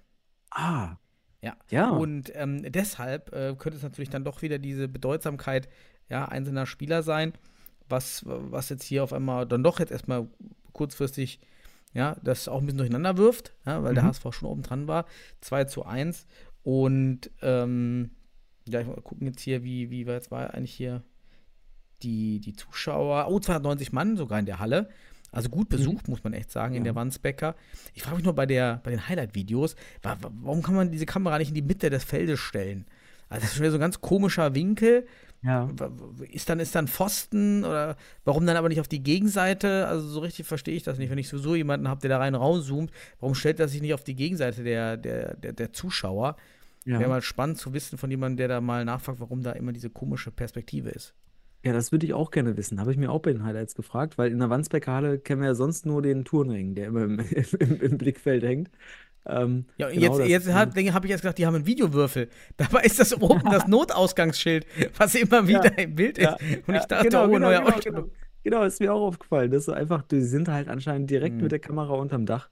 Ja, aber ich sag mal, die Wandsbecker Halle ist auch nicht optimal für Aufzeichnungen, weil äh, zum Beispiel die Live-Übertragungen wurden dann von der anderen Seite immer wieder gebracht und dann siehst du halt den äh, vorderen Bereich gar nicht des Spielfeldes. Es, es war ja auch live gestreamt, das Spiel. Ähm, ja, habe ich mir jetzt nicht den Livestream ganz angeschaut, aber die Highlights sprechen schon viele Bände. Ähm, also das Chancenplus der Hamburger war schon offensichtlich. Auch das Pech manchmal, da gingen ja Bälle äh, gegen Latte, Pfosten, Schulter vom Torwart und raus. Mhm. Ähm, also es war schon äh, auch ein bisschen Glück für die Regensburger, würde man sagen. Ähm, Ich, ja, ich muss aber auch sagen, hier äh, Torhüter entschieden, aber diesmal andersrum. Weil Ja. Gimaresch hat jetzt hier als Keeper eine richtig gute Performance abgeliefert, nachdem er jetzt auch in den letzten Spielen so ein bisschen schwächer war. Und Jalle, zumindest jetzt beim ersten Tor, da, da, da so ein bisschen technischer Fehler, weil Jalle, wir haben immer gesagt, dass er immer so ein bisschen in diesem Nimbus steht. Nicht auf der Linie und nicht ganz außen. Das hat er deutlich verbessert gehabt in den letzten paar Spielen. Ist mal Mhm. gut rausgegangen. Aber hier genau wieder. Er steht irgendwie so auf drei Meter vor dem Tor. Und dann bekommt er den Ball so komisch, nämlich beim 1-0 an den, irgendwie an den Fuß, macht er so die, die Knieabwehr, aber dann Abstauber. Ja, Ja, Daniel, ein, eine spannende Si- Situation ist Ja. ja, dass hier Marquinhos als Pivot den Ball kriegt in die Tiefe und die suchen den ja dauernd. Mhm. Und das finde ich für Torhüter mal am schwierigsten zu entscheiden. Wenn der Pivot in diesem Moment sich äh, äh, um den Fixo dreht und durchkommt, dann ist für den ist natürlich der Torwart äh, wirklich da, musst du gucken, in welchem Winkel kommt er. Hier kommt er aus einem, ich finde, mittlerweile auch beim Schuss recht spitzen Winkel schon, also weit außen, sodass er vielleicht sogar am Pfosten oder auf der Linie oder relativ nah zum Tor stehen bleiben kann, weil ja auch noch Spielerbindung ist. Also der Spieler ist noch da. So, er Mhm. muss da gar nicht rauskommen. Und wenn er dort steht, wo er steht, dann ist auch hier, dass er da mit dem Knie runtergeht. Also es ist halt wie, es ist wie bei Pless gerade, so ein bisschen Kniefall. Ähm, aber dann lieber im Lacrosse und da einfach den Fuß ausfahren. Dann, sch- dann kann er den Ball wahrscheinlich nach vorne blocken, wo seine Mitspieler sind und nicht eben zur Ja, das Seite, stimmt. Ja. wo dann eben Halisson mitläuft und das Ding äh, reinschiebt. Äh, Man muss aber auch sagen, wenn Halisson da nicht steht, ne, dann fällt das keine Sau auf. Dann sagen alle, boah, geil gehalten von, von Jalle. Ne, ist auch ganz spannend. Mhm. Stell dir mal vor, Halisson steht da nicht und äh, Grünberg kriegt einfach den Ball und kontert. Ich, Dann ich sagt man einfach, Ich gucke ja auch Gute par- Parade. parallel das Spiel. Das waren ja schon echt viele Lat auch Pfosten, Lattenknaller krass, vom, ne? vom HSV. Ist schon echt bitter. Dann macht Marquinhos trotzdem wieder. Marquinhos ist einfach auch eine Sau da vorne. Er ist einfach ein geiler Typ. Ja, so ein, ja. Ja. so einen haben wir halt nicht, so ein Pivot. Ja. In Deutsch, in, mit deutschem Pass. Ähm, Ja. Den müssen wir mal ein, oh, der ist zu alt. Aber ja, so, so ein Kaliber, ne? Der ist einfach da, sobald er sich rumdreht, weißt du als Pivot und Torwart Scheiße. Ja, er müsste dann so wie bei den Kicker, so bei Tsubasa früher, wäre das so eine Szene über fünf Minuten und der Torwart würde sich immer denken, oh Gott, oh Gott, oh Gott, oh Gott, oh Gott, gleich kommt wieder der, der Kanonschuss. Ja, so, und das ist natürlich jetzt auch wieder hier beim 2 zu 0, wie er den da in den Winkel reinhämmert. Ja, aber dann da auch äh, Mo Labiat auch schon beim ersten Gegentor. Boah, also defensiv ist das echt, äh, ja, auf jeden Fall verbesserungswürdig. Also der steht auch im Niemandsland, hat keine Passlinie zu Marquinhos zu, also macht da keine Passlinie zu, sondern lässt den offen stehen an der Seite. Also Mhm. Gegnerdruck erzeugen, Passlinie schließen. Ähm, ja, auch wenn man da in Unterzahl war, weil die HSV Panthers haben das, haben da im Moment, glaube ich, äh, Unterzahl gespielt. Ne, haben ja, äh, der, der kann halt auch vorne, der kann einfach vorne, wer ist das denn hier? Sacklam, Ja, einfach genau, nicht, läuft einfach nicht draufgehen. Ja, genau, du spielst da 3 gegen Ja. 4. Spielst Da musst du dich, Karte, ne? da musst du kompakt bleiben, da musst du wirklich die, die Schuss- und Passlinien so gut es geht zumachen. Das ist wie beim Mhm. Flying. Ja, es war, war, war auf jeden Fall äh, mutig, sage ich mal so, um es positiv zu sagen, mutig vom HSV, das so zu machen. Aber dann äh, musst du auch in Unterzahl halt Passlinien schließen und dann Druck aufbauen. Sonst hast du hier verloren. Mhm. Und Marquinhos wunderbar, wie er sich einfach rückwärts an der Seite so ein bisschen rauszieht und dann den Ball mit dem ersten Kontakt mit der Sohle reinlegt und mit dem zweiten Kontakt mit der Picke Mhm. hin in den Knick reinhaut. Ganz starkes Tor. Also schon wieder Lehrbuchtechnik auf jeden Fall, auch für ein Pivot. Also Marquinhos ist äh, schon, also für mich der stärkste Pivot der Liga, muss man einfach so sagen, wenn man das Paket sieht, was er in der Tiefe erzeugt, mit dem Rücken zum Mhm. Tor. Ist einfach Wahnsinn. Also, ähm, ja, nicht umsonst auch deutscher Meister geworden, auch wenn er sogar im Finale, glaube ich, sogar gefehlt hat. Aber ganz wichtiger Spieler für Regensburg. Mit dem hast du immer eine Anspielstation und die, in diesem Spiel war er halt der entscheidende Spieler. Erst beim 1-0 mit der Drehung um Mo Labiat und jetzt dieses wunderschöne Tor. Ja, und dann, wie du schon sagst, recht kurios, viele Schüsse von, von HSV. Äh, aber am Ende hatte auch Regensburg nochmal hier und da richtig gute Chancen. Mhm. Ähm, mh, und der HSV kommt dann aber äh, auch nur noch zum 1 zu 2. Ja, und äh, ich sag mal so, Raúl Guimarães sichert den Regensburgern äh, Total, den Sieg. ja. Ja, Ja, und dann der 6 Meter noch, ja, den dann Sacklam reinhaut. Ja, da kann er nichts machen, aber sonst alles aus dem Spiel, was er halten kann, hat er gehalten. Ja, und Regensburg überrascht und macht das vorne äh, total interessant, einfach auch den Kampf um die ersten vier Plätze, weil der ist ja auch mitentscheidend für deine Position ab dem Viertelfinale. Mhm. Ähm, ja, und da müssen die Hamburger jetzt auch hingucken. 28 Punkte, der MCH mit 25 Punkten dahinter und 24 Punkte Liria. Und der HSV muss jetzt zum MCH. Das kann nochmal interessant werden. Also HS, der HSV ist in die Rückrunde gestartet und hat sich sicherlich gedacht, also Platz 2 wäre schon geil. Und vielleicht, wenn, We- wenn Weil im Dorf nochmal stolpert, dann sind wir diejenigen, die Weil im Dorf nochmal ärgern. Aber so sieht es aktuell nicht aus. Ne? Also Mhm. auf jeden Fall nicht. Gut, bin aber gespannt. War ein interessantes Spiel zwischen Hamburg und Regensburg. Ja, kommen wir zum Stuttgarter Futsal Club und Fortuna Düsseldorf, mein Lieber. Kannst du uns Ja. was dazu erzählen als Düsseldorfer? Ja, ich habe das selber nur, weil ich da unterwegs war, selber auch nur in der ähm, Gruppe bei uns intern mitbekommen, äh, wo dann die, die, die Tore weitergegeben wurden, weil es dann ja auch äh, wieder mal keinen Live-Ticker gab. Und ähm, ja, deshalb war das immer nur ein bisschen äh, so News, war natürlich schon super, dass wir da jetzt reinrutschen ähm, und, und äh, oder also nach oben rutschen und dann mal erst die Luft holen. Ja, gerade, das war ja nur die Sechs-Punkte-Spiel gegen direkten ja, Konkurrenten um den Klassenerhalt, was nun natürlich rechnerisch noch nicht klar ist, aber Riesenschritt in Richtung Klassenerhalt. Ähm, aber äh, mit Lubic natürlich dabei, ja, neuer Spieler. Ähm, ja, hat auch viel, äh, viel geholfen, so wie ich das mitbekommen habe. Also dann dieses 6 zu 3 ist stark. Ja, gab ja keinen Live-Ticker, jetzt weiß ich gar nicht, äh, ob ich jetzt viel sagen will. Nach unserem, nach unserem Vorsatz, mein eigener Vorsatz, Mist. Ja, jetzt würde ich mich wieder ins Fleisch schneiden, aber ich bleibe einfach dabei. Waren auch nur, überleg mal, 44 Zuschauer. Also der SFC Stuttgart, ja, mhm. ich glaube, das Projekt stirbt dann. Also ich glaube ich nicht. Also das, das merkt man ja nun, das wird dann vorbei sein wahrscheinlich.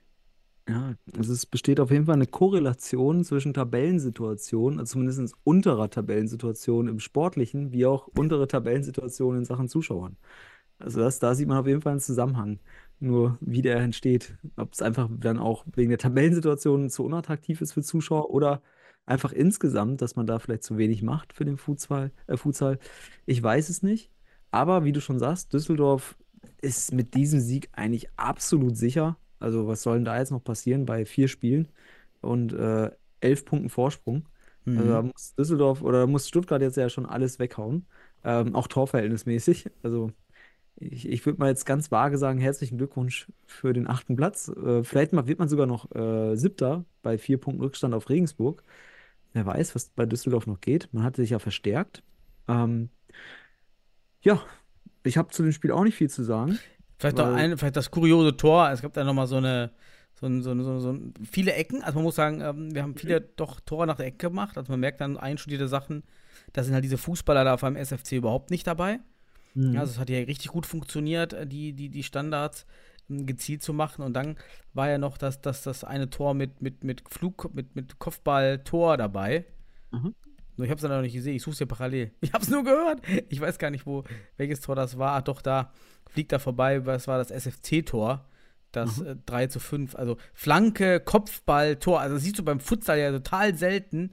Da merkst ja. du halt, ja, die Jungs sind halt draußen vom, vom, vom, vom, vom Fußballfeld, macht er da gut, der Kaya.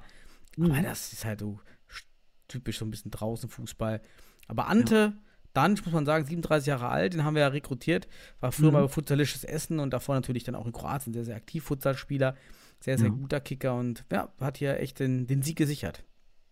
Ja, sehr schön. Mhm. Das Spannende ist, ich habe ja gerade davon gesprochen, dass St. Pauli noch eine Chance hat. Nächste Woche empfängt man nämlich in St. Pauli den Stuttgarter Futsal Club. Stell dir mal vor, die holen da drei Punkte.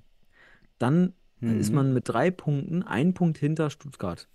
Und Stuttgart muss dann zu, äh, danach, äh, dann müssen sie gegen Regensburg. Und ich sehe gerade, dass auch ihr dann parallel Zündlei an der Waage sein könnt, weil ihr dann St. Pauli empfängt. Das wäre wär spannend, wenn ihr auf einmal Pauli da äh, gegen Pauli Punkte verliert und oh. Pauli durch euch äh, auf einmal auf Platz 9 rutscht. Ja, die, die, Pauli kommt zu uns. Patrick Ernst Bunsemeyer muss noch die Löcher zumachen, die letztes Jahr durch die Reißzwecken bei uns in der Holzwand äh, hervorgerufen hat, indem er einfach mit dem Hammer in den Reißzwecken der Löcher reinge, äh, reingehauen hat. Also bitte, bitte ja. Patrick, bring Mörtel mit. Und, und Geldkoffer. genau, richtig, genau. Damit es die Punkte auch noch gibt, oder zumindest einen Punkt. Ähm, ja, weil das Torfeld ist. Wobei auch, der, erzählt der direkte Vergleich in der Bundesliga, ne? Ja. Ja, dann, da muss man jetzt mal gucken, Staffelspielplan einmal ganz schnell. Wie hat Stuttgart äh, gegen, äh, gegen Pauli gespielt? Das Hinspiel wahrscheinlich gewonnen, ne? Müssen sie ja. Ähm, ich glaube schon, ne? Müssen Diese sie ja Übersicht hier ist furchtbar bei Fußball. Ja, äh, Fußball.de ist einfach grausam. Ist grausam. Es graut mir auch, wenn ich Fußball.de aufmache mittlerweile. Ähm, aber wir haben keine andere Basis. Es gibt ja keine mhm. Futsal-Bundesliga-Seite, die der Die Daten, es ist schon gut, weil die Daten sind ja die, die tatsächlichen Spieldaten, ja. das ist schon, schon super, ne? dass du dann die, die Spielprotokolldaten eigentlich hast, nur. Ja. Ja, aber diese Werbung und das ganze Hoch- und Runterrutschen, darf man jetzt mal nebenbei hier erwähnen, ist äh, suboptimal. Gut, also St. Pauli hat das Hinspiel gegen Stuttgart 7 zu 3 verloren. Wenn man da jetzt einigermaßen, ja, wenn man jetzt einigermaßen da noch äh, vielleicht gewinnt. Vielleicht sogar auch mit vier, fünf Toren Unterschied. Das kann ja mal passieren. Vielleicht kann Pauli ja mal was richtig was reißen und dann unentschieden gegen Düsseldorf holt. Dann wäre Pauli also durch den direkten Vergleich vielleicht sogar vorne. Na, das wäre ganz nice. Mhm. Naja, unabhängig davon, ähm, das ist für mich noch Spannung. Und Spannung gibt es dann in der Bundesliga jetzt aktuell noch eben um den Kampf um Platz oder ab Platz 4, weil das wird immer enger. Jetzt eben Mhm. auch durch den Sieg des MCA Futsal Clubs Ja. äh, Bielefeld gegen Liria Berlin. 4 zu 3 ist das Spiel geendet. Ne? Solutkin hat, war ja rot gesperrt, gefehlt. Also Genau. schuldtragender Mann da bei Liria hat das äh, wahrscheinlich Mhm. auch dazu beigetragen, dass man jetzt hier MCA auch mal ein Quäntchen drauflegen Ja. konnte. Dafür aber ein Ex-MCH-Spieler, Marvin Perkovic, direkt bei Liria. Ähm, Ach, ach so, gab es da einen Wechsel? gab es einen Wechsel. Oh. Perkovic zu Liria. Mhm. Ähm, genau, der MCH hat ihn abgegeben an Liria und Hm. hat auch direkt gespielt. Also das finde ich auch ganz spannend. Ähm, es gibt ja in England diese Regel, ähm, im Profifußball auf jeden Fall, dass wenn ein Spieler während der Saison zu einer Mannschaft, also wirklich äh, von einer Mannschaft zur anderen wechselt und es ist diese Mannschaften spielen gegeneinander in der laufenden Saison noch, dann spielt der Spieler nicht. Aber das, nee, das ist nur bei Laie. Nur bei Laie? Ich, aber ich das meine, das ist nur bei Laie. ja, vielleicht ist das ja auch eine Laie jetzt, unabhängig davon. Ähm, okay. ist der, ist, ist der Punkt, dass, dass ich finde, das finde ich schon spannend, dass der Spieler gespielt hat. Ähm, aber unabhängig davon hat es ja nichts gebracht. Äh, der MCH, ich muss sagen, ähm, deutlich offensiv aktiver. Ich finde, die Highlights haben das Spiel so ein bisschen, also haben, haben es auf jeden Fall interessant ausgeglichen dargestellt. Aber Liria hat sich in erster Linie auf eine kompakte Defensive fokussiert und kam dann auch aus dem Konter. Und aus dem Konter, äh, beziehungsweise mh, wurden sie auch stetig gefähr gefährlich. Wobei beim 0 zu 1 haben sie dann auf, ja, ich würde mal sagen, auf drei Viertel ungefähr Höhe ähm, Druck gemacht. Und äh, Gabriel Oliveira wurde von Filatov ja, so ein bisschen weggeschoben, äh, Mhm. zentral. Filatov gewinnt den Ball. Ich fand, es war auch nicht foulwürdig. Und dann äh, verwandelt, glaube ich, ich weiß nicht, wer, wer es war. Bin, muss man gerade auf den, auf den Zettel gucken hier von, von fußball.de. Äh, es war Krause, Christopher Krause, der zum 1-0 verwandelt, ähm, nach einem Konter sozusagen oder nach Tempo-Gegenstoß bei Ballgewinn. Und da fand ich äh, den, den Herrn Pacheco ein bisschen unglücklich. Kann man so ein bisschen mit, da hätte, da wäre vielleicht dann doch eine Knieabwehr gut gewesen, weil da kommt er mit Abschluss, mit dem Spieler, mit Druck auf Ball, also wer, vor dem Abschluss kommt er noch vor ihn. Ja, da geht er mit irgend so Grätschritt, breiten Schritt und dann kullert der Ball irgendwie durch die Beine da rein. Ja, 0 zu 1 für Liria. Muss aber sagen, dass das Spiel dann mh, ja mit vielen Torszenen für den MCH weiterging. Man hatte einige Schüsse, die oder auch äh, Szenen, wo Pavlos Wiegels einerseits überragend gehalten hat. Hat auch, äh, wenn man auf seine Mhm. Instagram-Seite geht, auch ein eigenes Highlight-Video mal wieder für sich äh, da präsentiert. Ähm, aus dem Spiel konnte er auch, weil er viel drauf gekriegt hat. Gut, und ähm, dann macht, macht der MCH aber das äh, 1 zu 1 durch Oliveira, äh, ne, das 1 zu 1 durch Furkan Aas, weil Liria sehr schnell in Foulprobleme kam.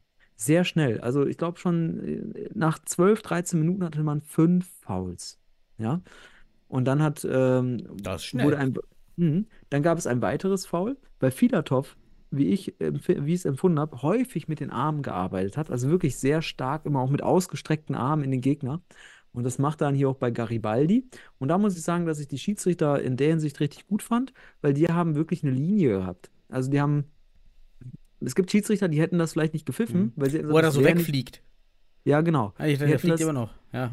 Ja, ja. Aber die hätten das nicht gepfiffen, äh, weil die das dann vielleicht nicht als so schlimm angesehen hätten, wie das, äh, also du kennst ja, das sechste Foul muss immer ganz schlimm sein. So. Mhm. Nee, die haben es weiter einfach stringent gemacht. Ja, und dann kommt äh, das Foul an, an Garibaldi. Furkan Aas nimmt sich den Ball, weil er unter der Woche äh, beim 10-Meter-Schießen äh, einfach auch im Training überragend war und macht das genau richtig gegen Pavlos Wiegels, der, wenn man sich die Szene anschaut, sich ein bisschen eindreht und der Schwungarm dann ähm, auch nicht tief genug kommt, also kommt nicht über die Wade sozusagen. Und da genau geht der Ball dann links, also vom Schützen aus gesehen, links äh, zwischen Wade und Hand durch. Ja, und das Ding ist drin. Furkan Aas zum 1 zu 1. Und da hat man dann, also der MCH war die ganze Zeit am Drücker. Man hat es auch an den Fouls gesehen, dass man halt wirklich äh, auch im 1 gegen 1 häufig gut, gut durchkam und nur durch Foul gestoppt werden konnte. Ja, und dann hat man hat direkt weiter nachgesetzt und dann ähm, hat man wieder Chance über Chance gehabt. Auch Mhm. Liria nochmal eine Konterchance sicherlich, muss man auch sagen. Ein- Einiges Ähm, an Chancen. Auch wieder ein schönes ansehnliches Spiel, ne? Für die wirklich Ja, 400 Zuschauer da in der. Halle. Ist ja Wahnsinn. wirklich äh, stark. Ja, Aber jetzt Wahnsinn. mal zwischendurch äh, eine Frage, die viel, also wirklich am wichtigsten ist. Was gibt es da für 19 Eu- für 19,90 Euro in Sennestadt? Da ist hinten so ein Banner hinter dem, hinter, hinter rechts an der Wand. Da steht aber ganz groß 19,90 Wo, wo? Euro. Bitte lüftet mal, was es dort gibt. Ach so, ach so, das ist Fitness, Fitnessstudio. Ach, Fitness ist das. Oh, okay, ja. Fitnessstudio, Fitnessstudio Dachte, Döner, Monatsbeitrag. Döner 19,90 Ah. jetzt. K5 oder wie sie heißen. Ja, KS, K5, ja, richtig. K5 Fitnessstudio äh, in Bielefeld. Okay. 19,90 Euro Monatsbeitrag. Genau, das war's. Fitness, Fitnessstudio, Okay. mit dem der MCA zusammenarbeitet. genau, das soll es neben, das soll als, als bisschen Werbung jetzt gerade. Äh, gut, dass du fragst. Ist auf jeden Fall aufgefallen. Also kann man, siehst du, Mhm. Ja, alles richtig gemacht, richtig. Jetzt mal eigentlich direkt ans Fitnessstudio gehen. Hey, das fällt direkt auf in den Highlights. Also da haben wir direkt äh, Wahrnehmungsnachweise. Äh, Du kannst auch direkt den Garibaldi floppt. Eigentlich direkt nehmen. Hier 19,90 Genau. Euro, 19,90 Euro, dann kommt Garibaldi, macht seinen Torflop, was er sowieso zum 3 zu 1 gemacht hat. Und äh, genau. Ich glaube, der trainiert sogar in dem Fitnessstudio. Ach, das wäre ja witzig. Und ich witzig, wär- bei dieser Szene finde ich so ein bisschen skurril, weil Filatov steht daneben, der macht so seinen Flop an, an Filatov vorbei und Filatov Aha. steht so mit den Händen in die Hüfte und guckt so, ja, man sieht halt von hinten nicht so ein bisschen skeptisch, was er da tut. Und er redet anscheinend auch irgendwas zu Garibaldi. Der hat bestimmt gesagt, so, ey Digga, das mache ich auch. Oder irgendwie sowas. Gib mir, gib mir einen Zehner, mache ich das auch. Ey, das ist so geil, die Szene ist irgendwie ganz witzig. Ja, aber das war jetzt schon das 3 zu 1, mein Lieber. Ja, ich Bleiben wir aber mit 2 zu 1. Ähm, für mich Oliveira hier auf jeden Fall der mit, also wirklich eine wahnsinnige Maschine in diesem Spiel. Ähm, super gespielt, immer mit Druck nach vorne, hat auch viele Vorlagen gemacht. Und in diesem Spiel, in, in diesem, äh, in dem Spielzug muss ich sagen, bei dem Tor, bei seinem 2 zu 1, ich glaube, er hat vorher Recipe äh, gefoult. Das auch im Spiel war das für Mhm. mich eigentlich ersichtlich, dass er ihn da am Fuß trifft. Ich weiß nicht, ob Recipe dann damit ab, der hebt ja auch ab, also der hebt, der macht dann so einen kleinen Jump. Das war vielleicht ein bisschen zu viel. Wenn er einfach nur da, also im, im Bewegungsablauf sich gestört zeigt, kann es sein, dass der Schiedsrichter eher pfeift, aber wenn der hebt Sieht da so aus ab. wie so aus, sieht, er hat sich auch so ein bisschen, man sieht nicht richtig, ob er ihn trifft, das sieht so ein bisschen übertrieben aus. Also sieht Ja, übertrieben genau, aus. Genau, genau. Ja, Nach, wirklich, sagst, der ja. macht noch so einen Zwischenschritt, Zwischenschritt und dann hebt er ab. Und das ist eben der Punkt, wo ich glaube, dass der Schiedsrichter sich dann dachte, was ist das? Was will der da? Mhm. Ja, aber da siehst du Oliveira, mega heiß, mega drauf, nimmt den Ball, linke Picke, lange Eck, zack, 1 zu 2. 2 zu 1 war auch dann Halbzeits Halbzeitergebnis, aus meiner Sicht auch absolut verdient, weil der MCH offensiv deutlich äh, ja, das Kommando in, in, hatte. Und in der zweiten Halbzeit dann auch folgte wieder ein schönes, also wirklich ein gut ansehnliches Spiel. Auch Berlin, ähm, vor allem gruppentaktisch, ähm, mannschaftstaktisch sehr diszipliniert. Ja, aber dann äh, Ballgewinn durch Garibaldi, ja, überspielt dann eben, äh, ich weiß nicht, wer es war, bei Baliria, muss ich gerade mal gucken auf die Liste, welcher Spieler die 14 hatte. Ah, Christopher Krause war es, genau, überspielt ihn, legt quer zu, oder legt ins Zentrum zu Aas. Aas sucht den Doppelpass. Krause greift auch dann falsch an. Der falsche Winkel in der Defensive. Also geht, er guckt, wie er, Ja, äh, ja, dieses, also- wo geht der Ball hin, nicht wo er ist er. Ja, so ein bisschen, ja. Vorhalten macht er nicht. Genau, also ganz, Mhm. ganz, ganz doof gesagt, äh, keine Verzögerung, nur drauf. Ähm, sieht gar nicht, dass, dass man in Unterzahl gerät. Also er löst sich ja dann auch aus dem Zentrum. Ja, und dadurch entsteht da auch äh, wirklich eine ganz, ganz schle schlechte Konterverteidigung, muss man auch Mhm. sagen. Ne? Und dann können Aas und Garibaldi machen, was sie wollen, weil sie da sich die Bälle hin und her schieben. Ja, und dann chippt er den rein, macht seinen Garibaldi-Salto, für, für den die Bundesliga wirklich dankbar sein kann, weil das einfach Unterhaltung ist, ähm, die auch dann geil kommt äh, Mhm. in so Highlights. Ne? Also, ja, Dann ging es weiter und dann, Daniel, gab es das schönste Tor des Spieltages aus meiner Sicht. Man sieht es Mhm. nur nicht in den Highlights. Es tut mir so leid, dass man es nicht sieht. Aber wunderbar gestartet von, von Oliveira. Ich, ich muss jetzt die Szene kurz ein bisschen vor, voraus erzählen. Ähm, Oliveira auf dem Fixo, spielt raus zu, auf die rechte Seite, wenn man Richtung Tor schaut, äh, Richtung Berlin-Tor, auf Pedro Strickert. Und der chippt den Ball schön für die Paralela in die Tiefe, wo äh, Gabriel Oliveira hingeht und dann den Ball mit dem ersten Kontakt aus diesem Chip, ne? Erster Kontakt und dann Dropkick-mäßig schön auf den langen Pfosten, wo Luis ähm, Drees steht, der den Fuß hinhält. Wunderschönes Futsaltor. Also äh, Ich werde mir das, das alles also man sollte sich den Stream anschauen vom MCH, da kann man es ganz sehen, äh, für alle Zuschauer da draußen oder Zuhörer. Aber wirklich ein wunderbares Lehrbuchtor.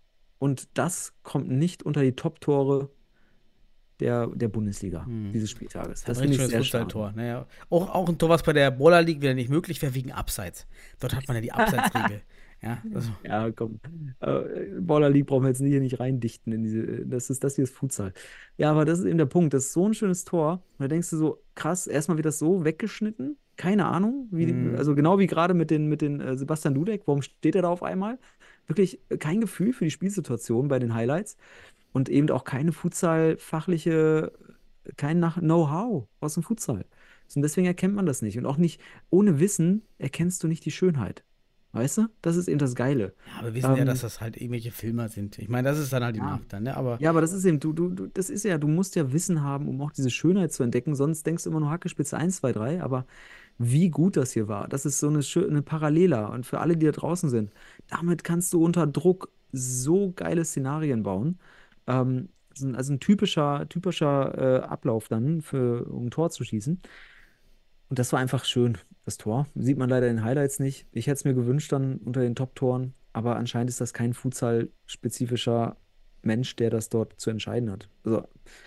Gut, aber das war das 4 zu 1.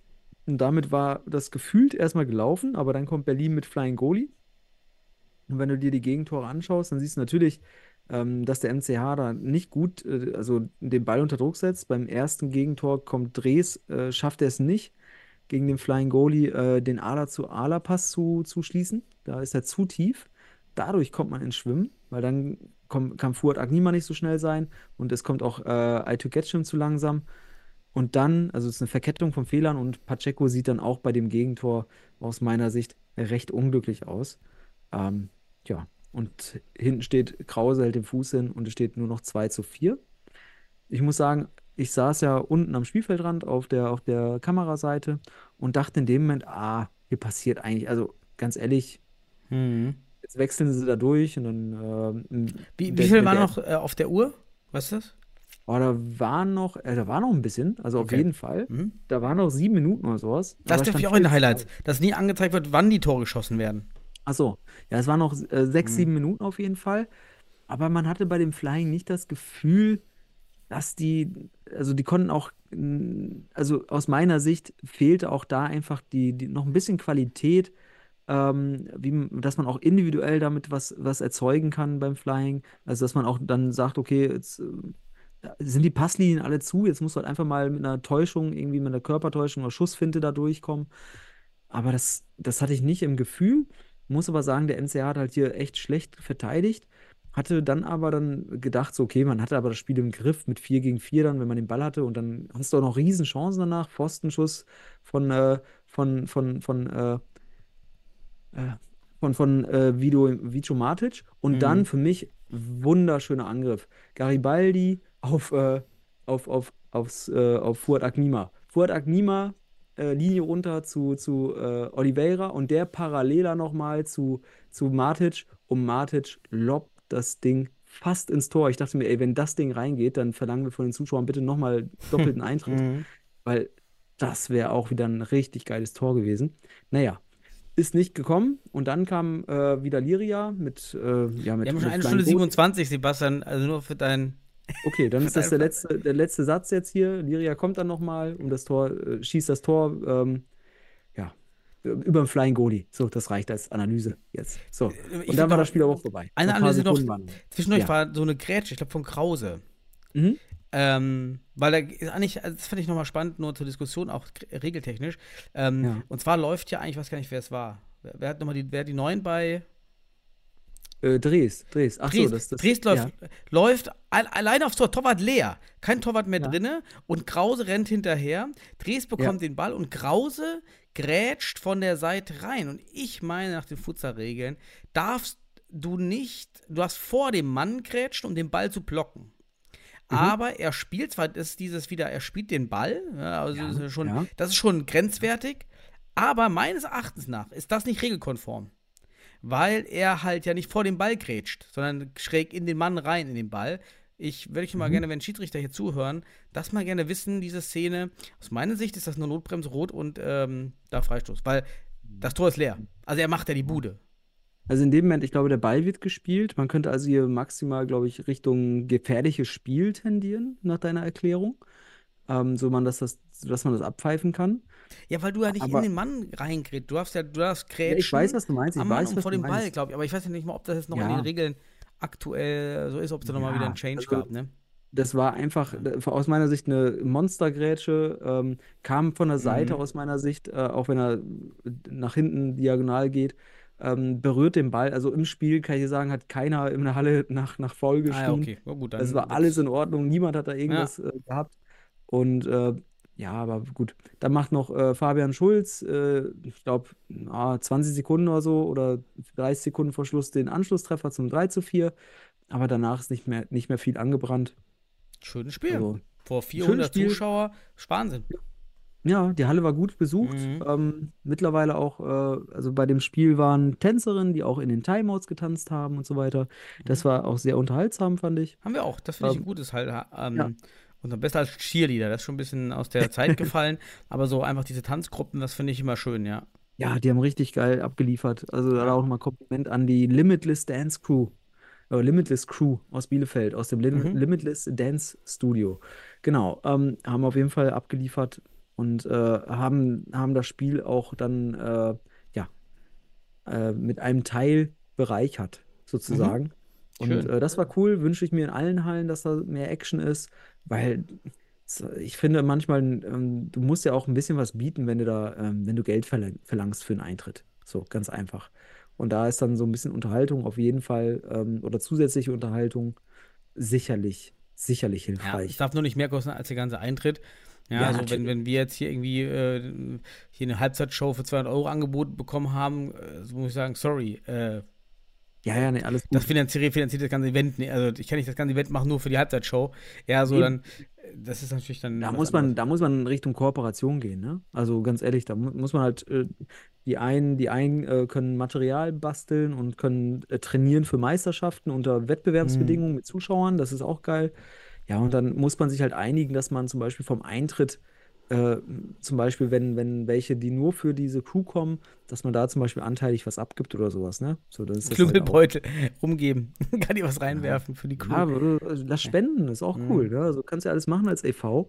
Äh, Ja. Und für solche Zwecke ist das doch top. Ne? Also, Mhm. wie gesagt, ähm, ja, unabhängig davon, äh, spannendes Spiel. Die Mannschaften wechseln die Plätze in der, in der Tabelle. Jetzt ist der MCR auf Platz 4 und somit auf den heiß begehrten Playoff-Platz für die Heimspielvorteile, ähm, die wir ja schon diskutiert haben, ob es ein Vorteil ist oder nicht, ne? Weil Mhm. in Portugal, Spanien und so weiter. Ja, ja, zumindest auch gefühlt gemacht. erstmal, ja, aber. Ja, ob das ein Vorteil ist oder nicht. Äh, unabhängig davon ist es jetzt so, dass man auf Platz 4 ist beim MCH und äh, Berlin runter auf Platz 5. Ja, aber macht den Braten jetzt gerade nicht fett. Es gibt noch ein paar Spiele Mhm. und äh, ja, es wird noch einiges passieren in den nächsten Wochen, bin ich mir ganz sicher und äh, ich bin gespannt dann. Es bleibt spannend. Wir haben hier anderthalb Stunden runtergerissen. Also man sieht, also die Spannung ist da. Wir haben viel zu erzählen. Nach auch noch eine Woche Ausfall. Ja, kommt halt viel zusammen. Aber ich, äh, ich muss auch los. Deshalb, ich mache hier einmal den schnellen, den schnellen Quick and äh, wünsche dir und den ganzen Zuhörern und Zuhörern eine wunderschöne Kurzerwoche. Bis nächste Woche hoffentlich. Danke, Daniel. Dir auch und den Zuhörern auch. Ne? Bis Ciao. dann.